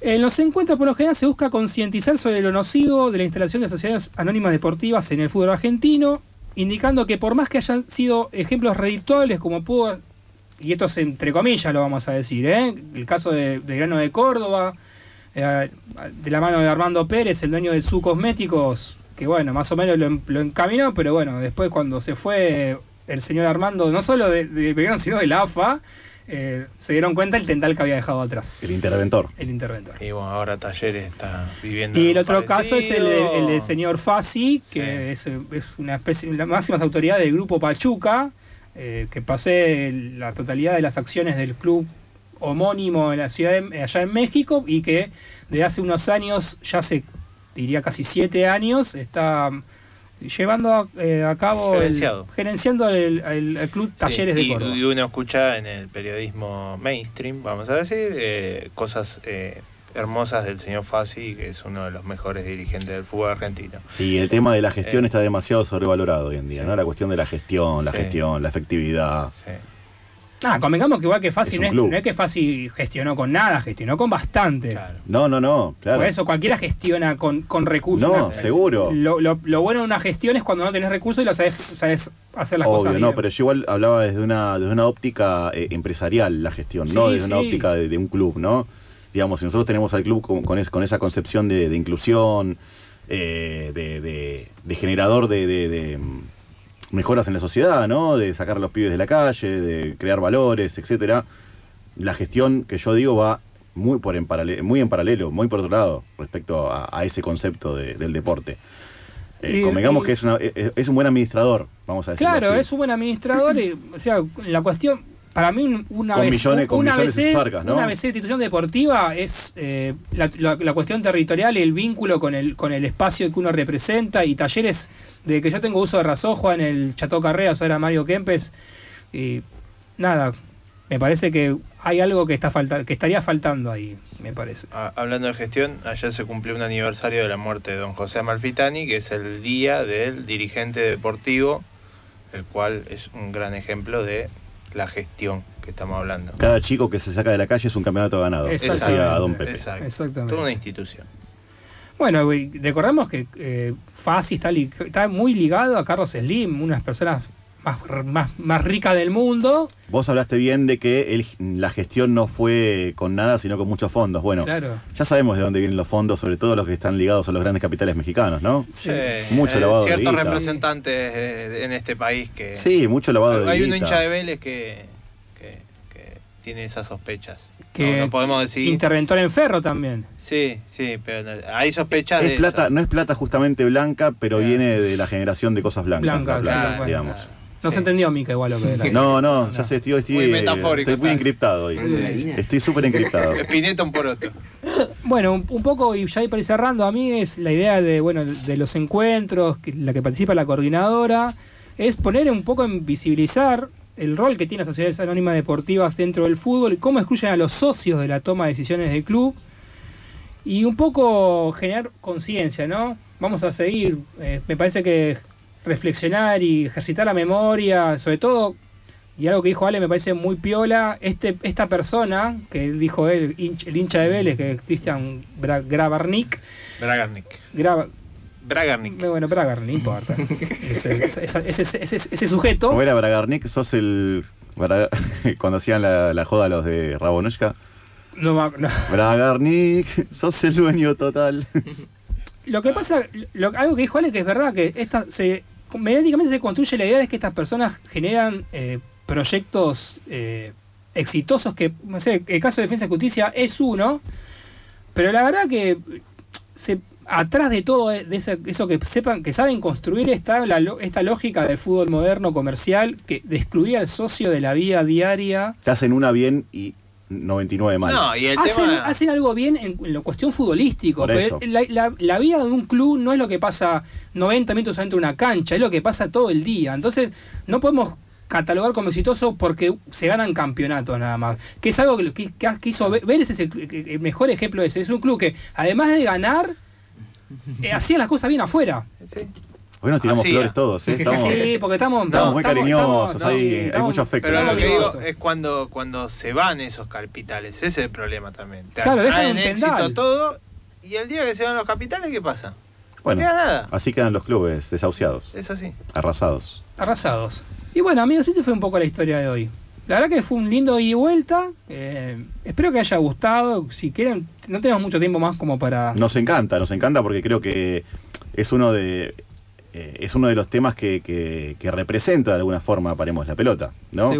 Podemos hablar de personajes, podemos hablar de países, territorios, clubes, sucesos, pero acá estamos hablando de algo en tiempo presente, ¿no? Algo que está creciendo, que es una comunidad bastante amplia, que debería crecer más, esperemos que crezca, que siga creciendo hoy en día, eh, y a futuro más que nada, pero me parece que encarna los- todos los valores con los cuales nosotros concordamos, por lo menos en cuanto al mundo del deporte, ¿no? Y el deporte conectado con la cultura, con la sociedad.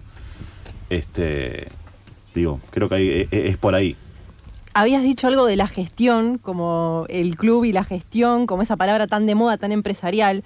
Y ya que, que les gusta tanto hacerse los empresarios, podrían aplicar y sumar la palabra engagement, que está muy de moda también, y significa, Toma pavo. significa lograr el compromiso con el empleado. En este caso sería lograr el compromiso con el socio. Entonces hacerlo sentir parte, que sea alguien más, que tenga su lugar, su voz, su voto, y no simplemente la persona que paga la cuota, que para colmo aumenta todo el tiempo, entre paréntesis, y después no, no tiene oportunidad de, de expresar, ¿no? No los veo muy amigos del engagement a los a estos líderes, a estos presidentes de estos clubes, la verdad, sinceramente.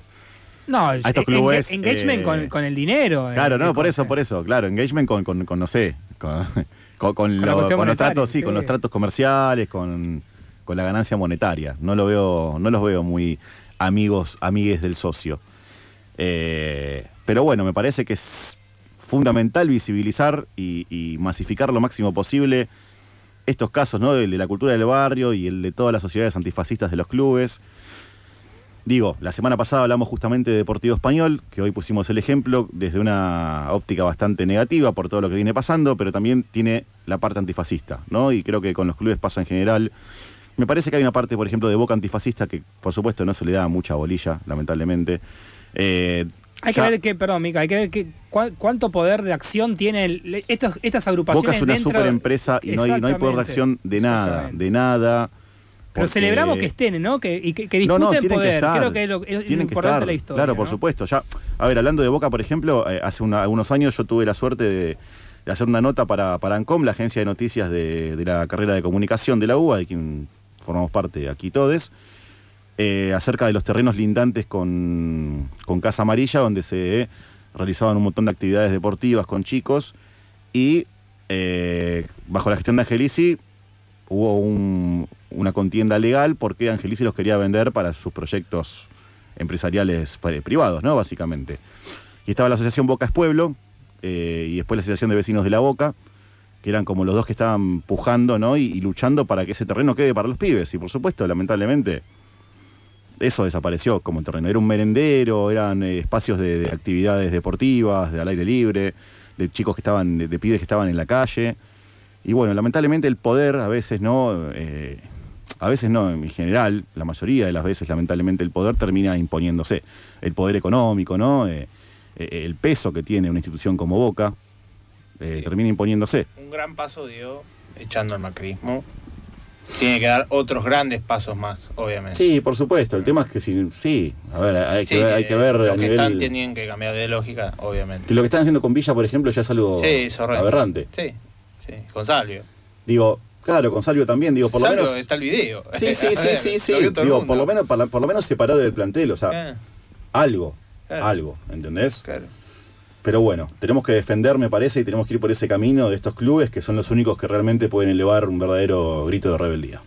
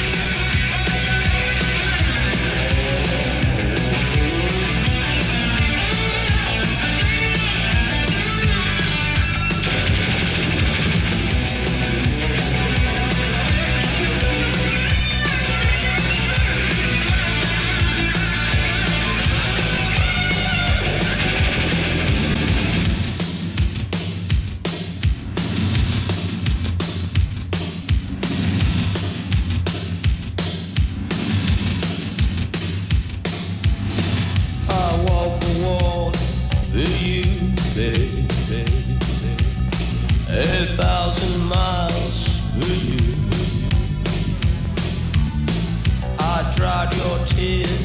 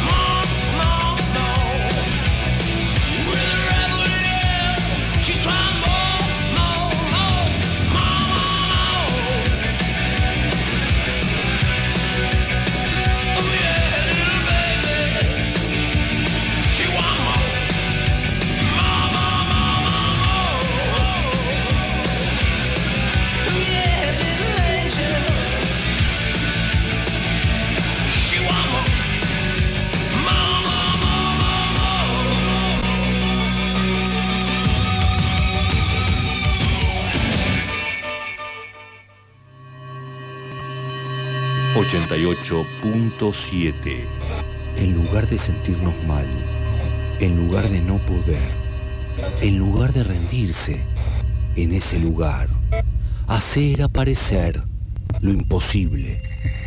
La tribu, el sonido del deseo. Encendida.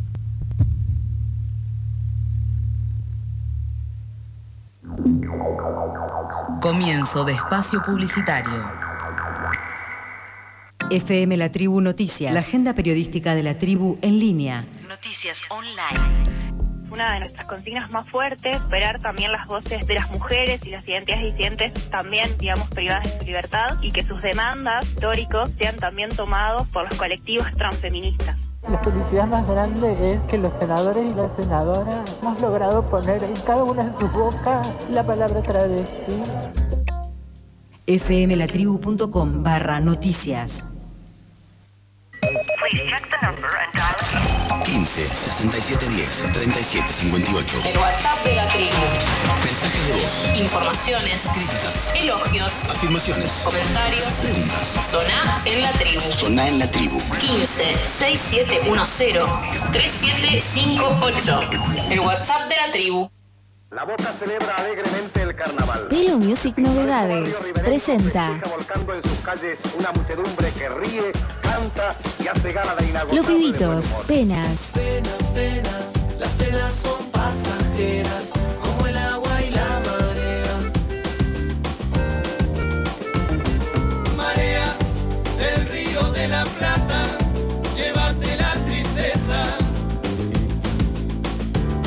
Los Pibitos, Penas, Penas, penas, las penas son pasajeras, como el agua y la marea. Penas, disponible en todas las plataformas digitales. Marea del río de la Plata, llévate la tristeza. Los Pibitos es Pelo Music. Fin de espacio publicitario. Plantarse paso a paso. Acordate que no tiene nada que ver con escribir un IGE o tener un libro. Uní tu mano, sin miedo. Sentí todo lo que puedas. Mostrar al vecino esa sonrisa de saber que te van a quedar los dedos negros. No lo dudes. Depositala. Te prometemos regalías. Ahora es necesario que la cubras solo para potenciarla. ¿O no? Recurso hídrico. Siempre hay un espacio amigue. Explícale que... No, no le expliques. Pedile agua. Usa la incertidumbre para volver a encontrarla. Ahí está. Es el momento de verterla y mirá cómo la absorbe. Levanta el cemento y sembrá tus alimentos. FM 88.7. Lo que conoces, lo desconocido, lo que está, lo ausente, lo que puede, lo que no puede más, lo que se va, lo que se viene. La tribu, el sonido del deseo. Encendida.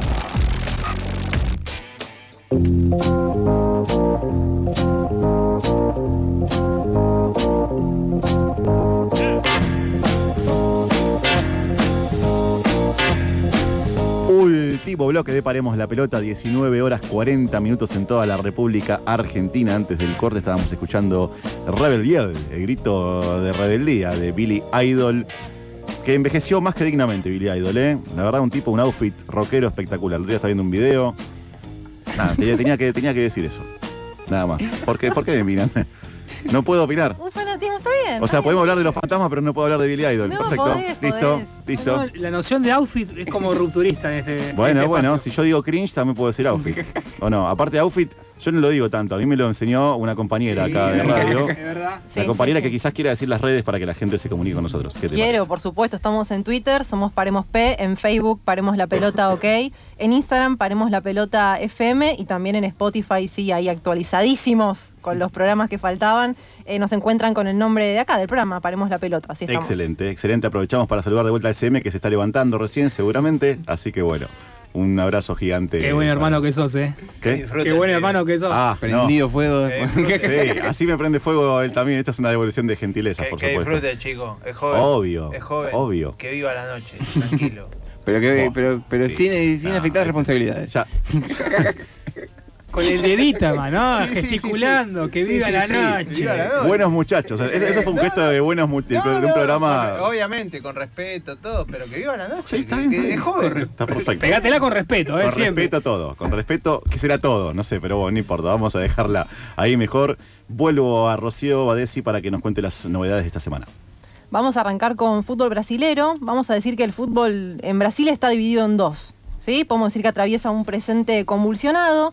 23 de los 40 clubes de primera y segunda división, encabezados por Atlético Paranaense y Fluminense, crearon Forte Fútbol.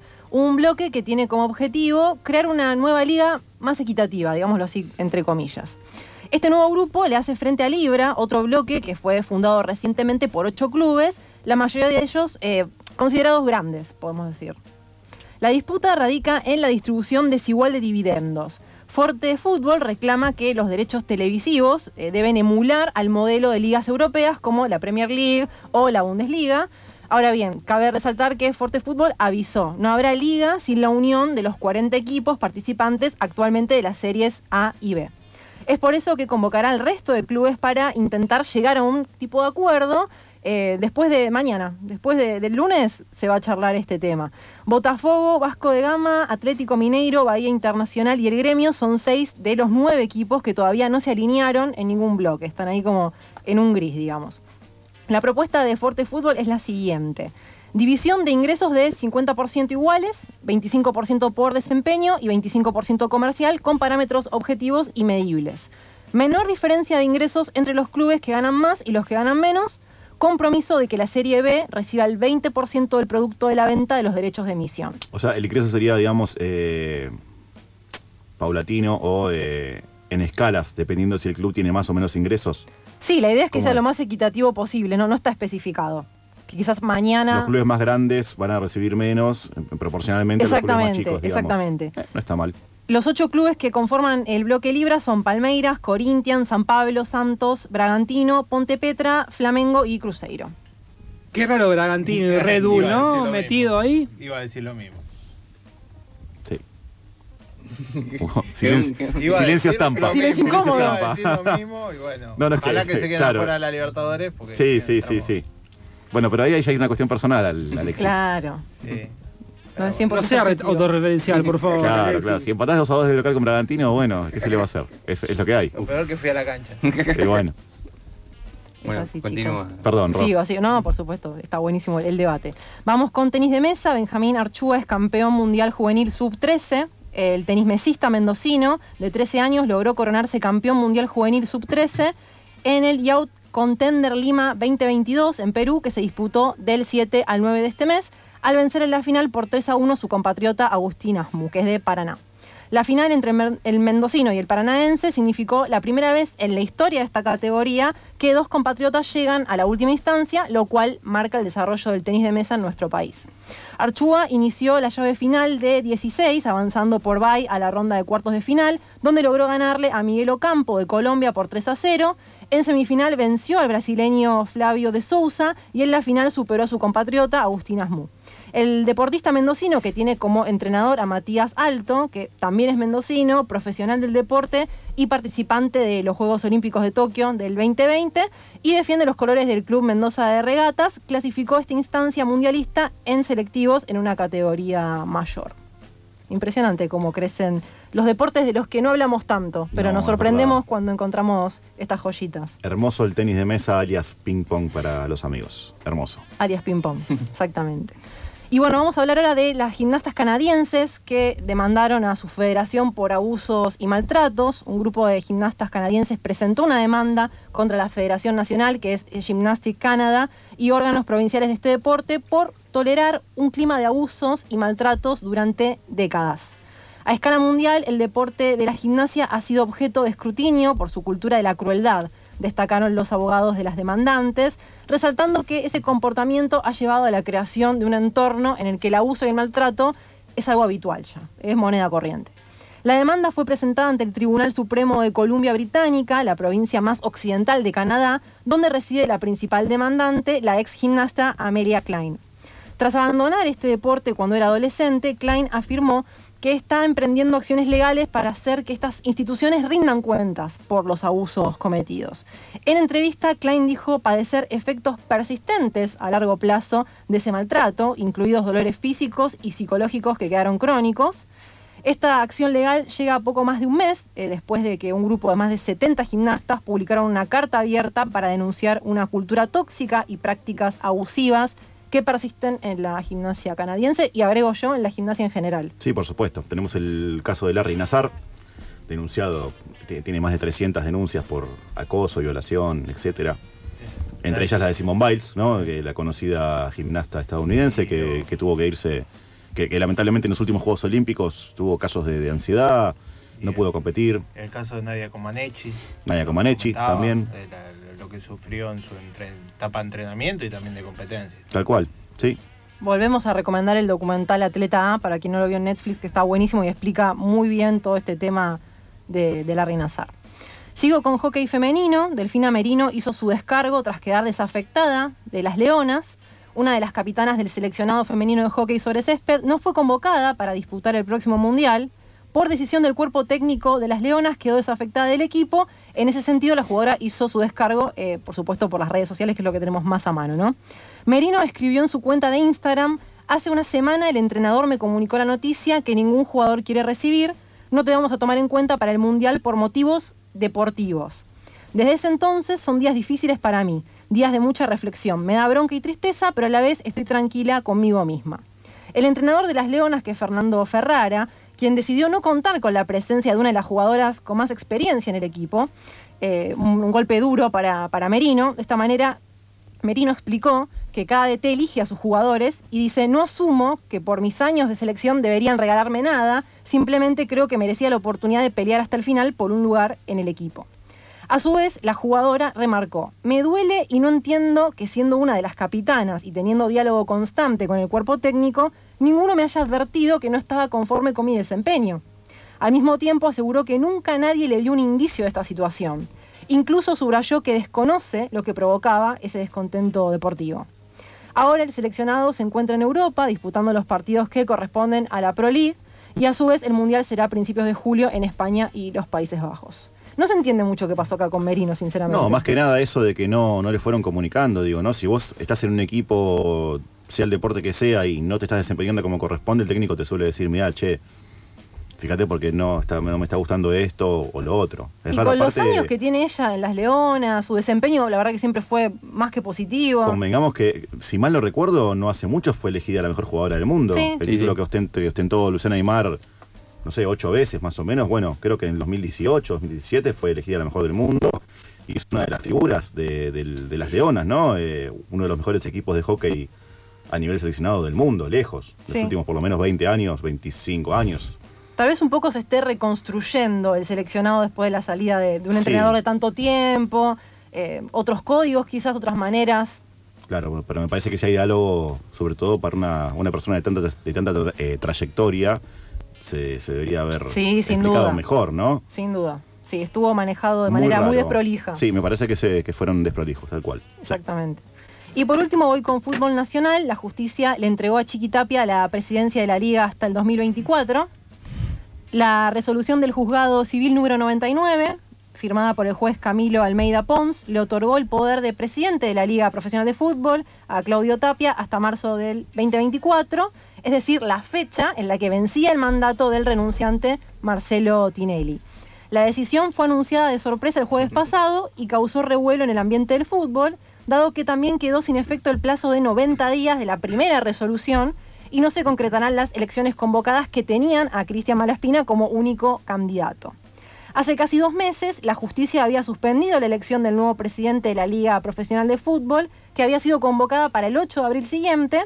De esta manera, el mismo juez Pons trabó una medida cautelar que suspendió la elección del nuevo presidente, luego de que el ex presidente de San Lorenzo impugnara la lista de quien iba a ser elegido como su reemplazante. Parece un trabalengua, pero sucedió así. No, no, sí, sí. Justicia argentina. Fútbol argentino no lo Claro, entenderías. Sí, sí, Justicia, el trabalengua sí. es el fútbol argentino en general, no solamente Se juntó esto. la justicia argentina con el fútbol argentino y bueno, son estas cosas. Sí, sí, sí. Exactamente. Híbridos.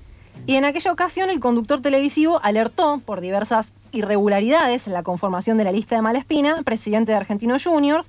Más tarde Tapia encabezó dos reuniones del comité ejecutivo de la liga, el 19 de abril y el 3 de mayo, realizadas en Viamonte, para resolver qué hacer dentro del plazo de 90 días que determinó la justicia, pero con esta noticia quedará en el poder por los próximos dos años.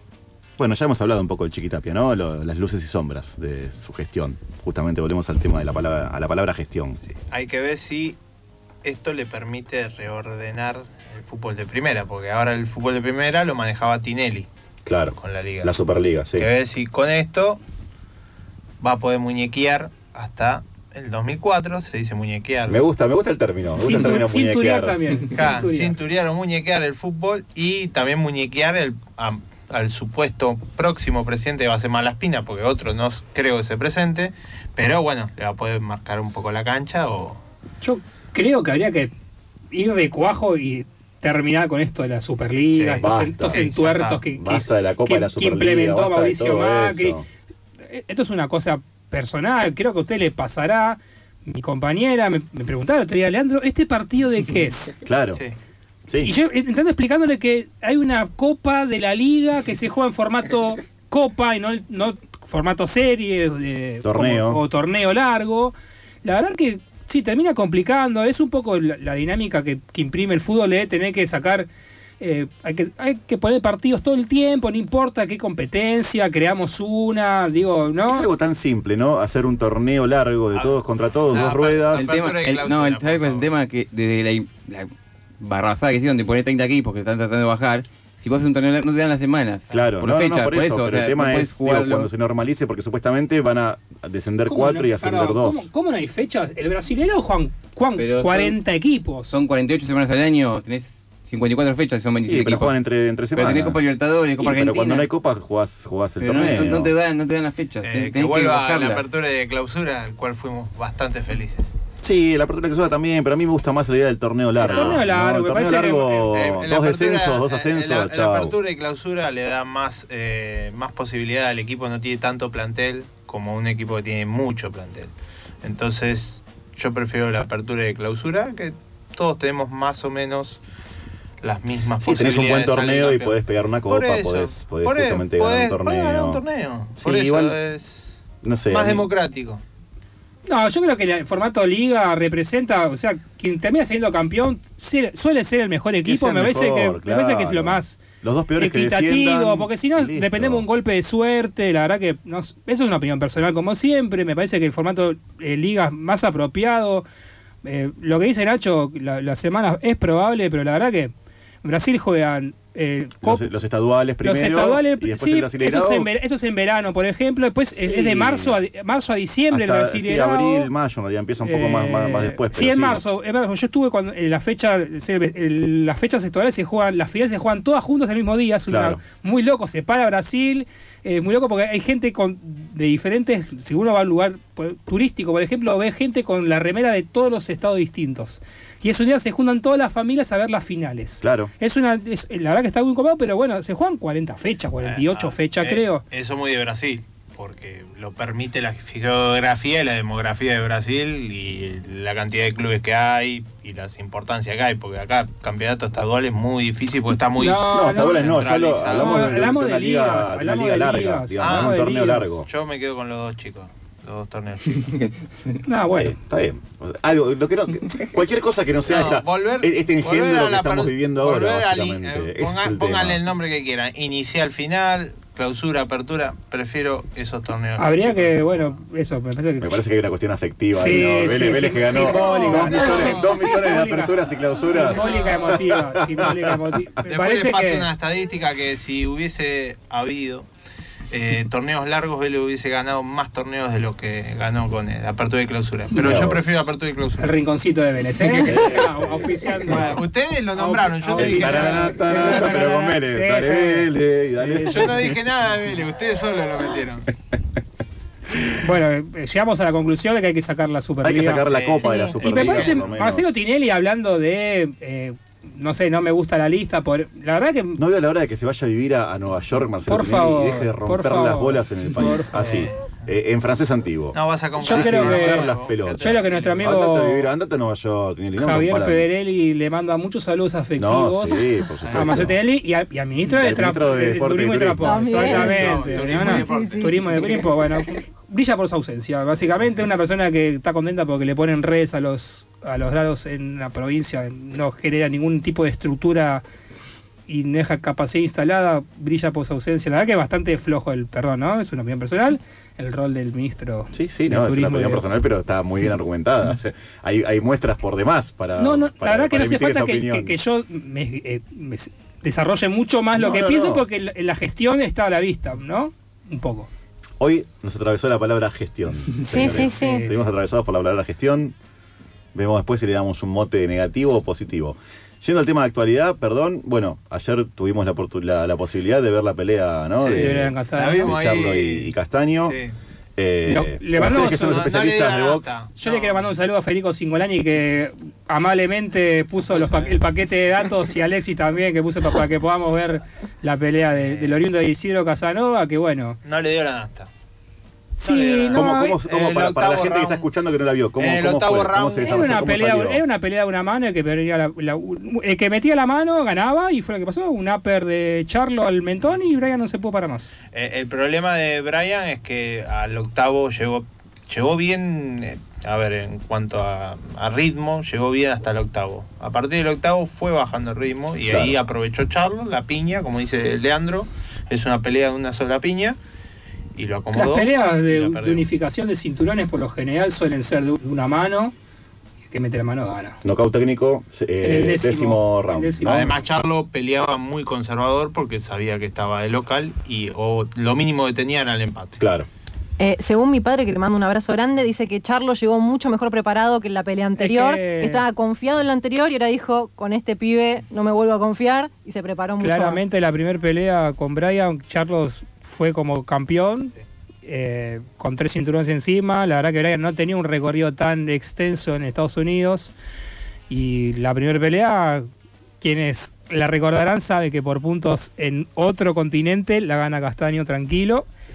Y si no era porque fue en Estados Unidos, en San Antonio, pese a todo lo que es la comunidad mexicana en esa ciudad puntualmente, no pudo hacer más que que llegue a un empate. Ayer me parece que coincido con Ale. Charlo le siguió la iniciativa, le siguió el centro del ring a Brian para que Brian haga lo suyo. La verdad que en las, la- estaba mirando las tarjetas, era muy parejo, el- era una y bueno, se siguió con una mano, Hasta desgraciadamente. que, hasta que no, hasta que dejó de ser parejo, básicamente. Hasta que ¿no? entró ese upper al mentón, que la verdad que después de 10, 10 rounds a, a- a full, una mano al mentón es eh, totalmente mortal. Y lo fue pasado. Así es el box. Se ti- lo tiró y no se pudo parar más, Brian. Así es el box. Así es el box. Es una trompada que te, que, te- que te va a dar, por ejemplo, el lunes, ¿no? Cuando te levantás. El arte, es el arte, es el arte de golpear sin ser golpeado.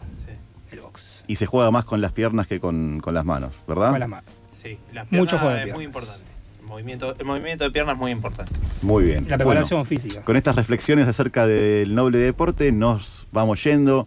Eh, le deseamos un hermoso domingo a todos. Nos percibimos aquí el domingo que viene, como siempre, por FM 88.7 Radio La Tribu. Mi nombre es Micael Rico. Esto es Paremos la Pelota. La pelota a veces hay que pararla, pero siempre, siempre sigue rodando. Muy, pero muy buenas noches.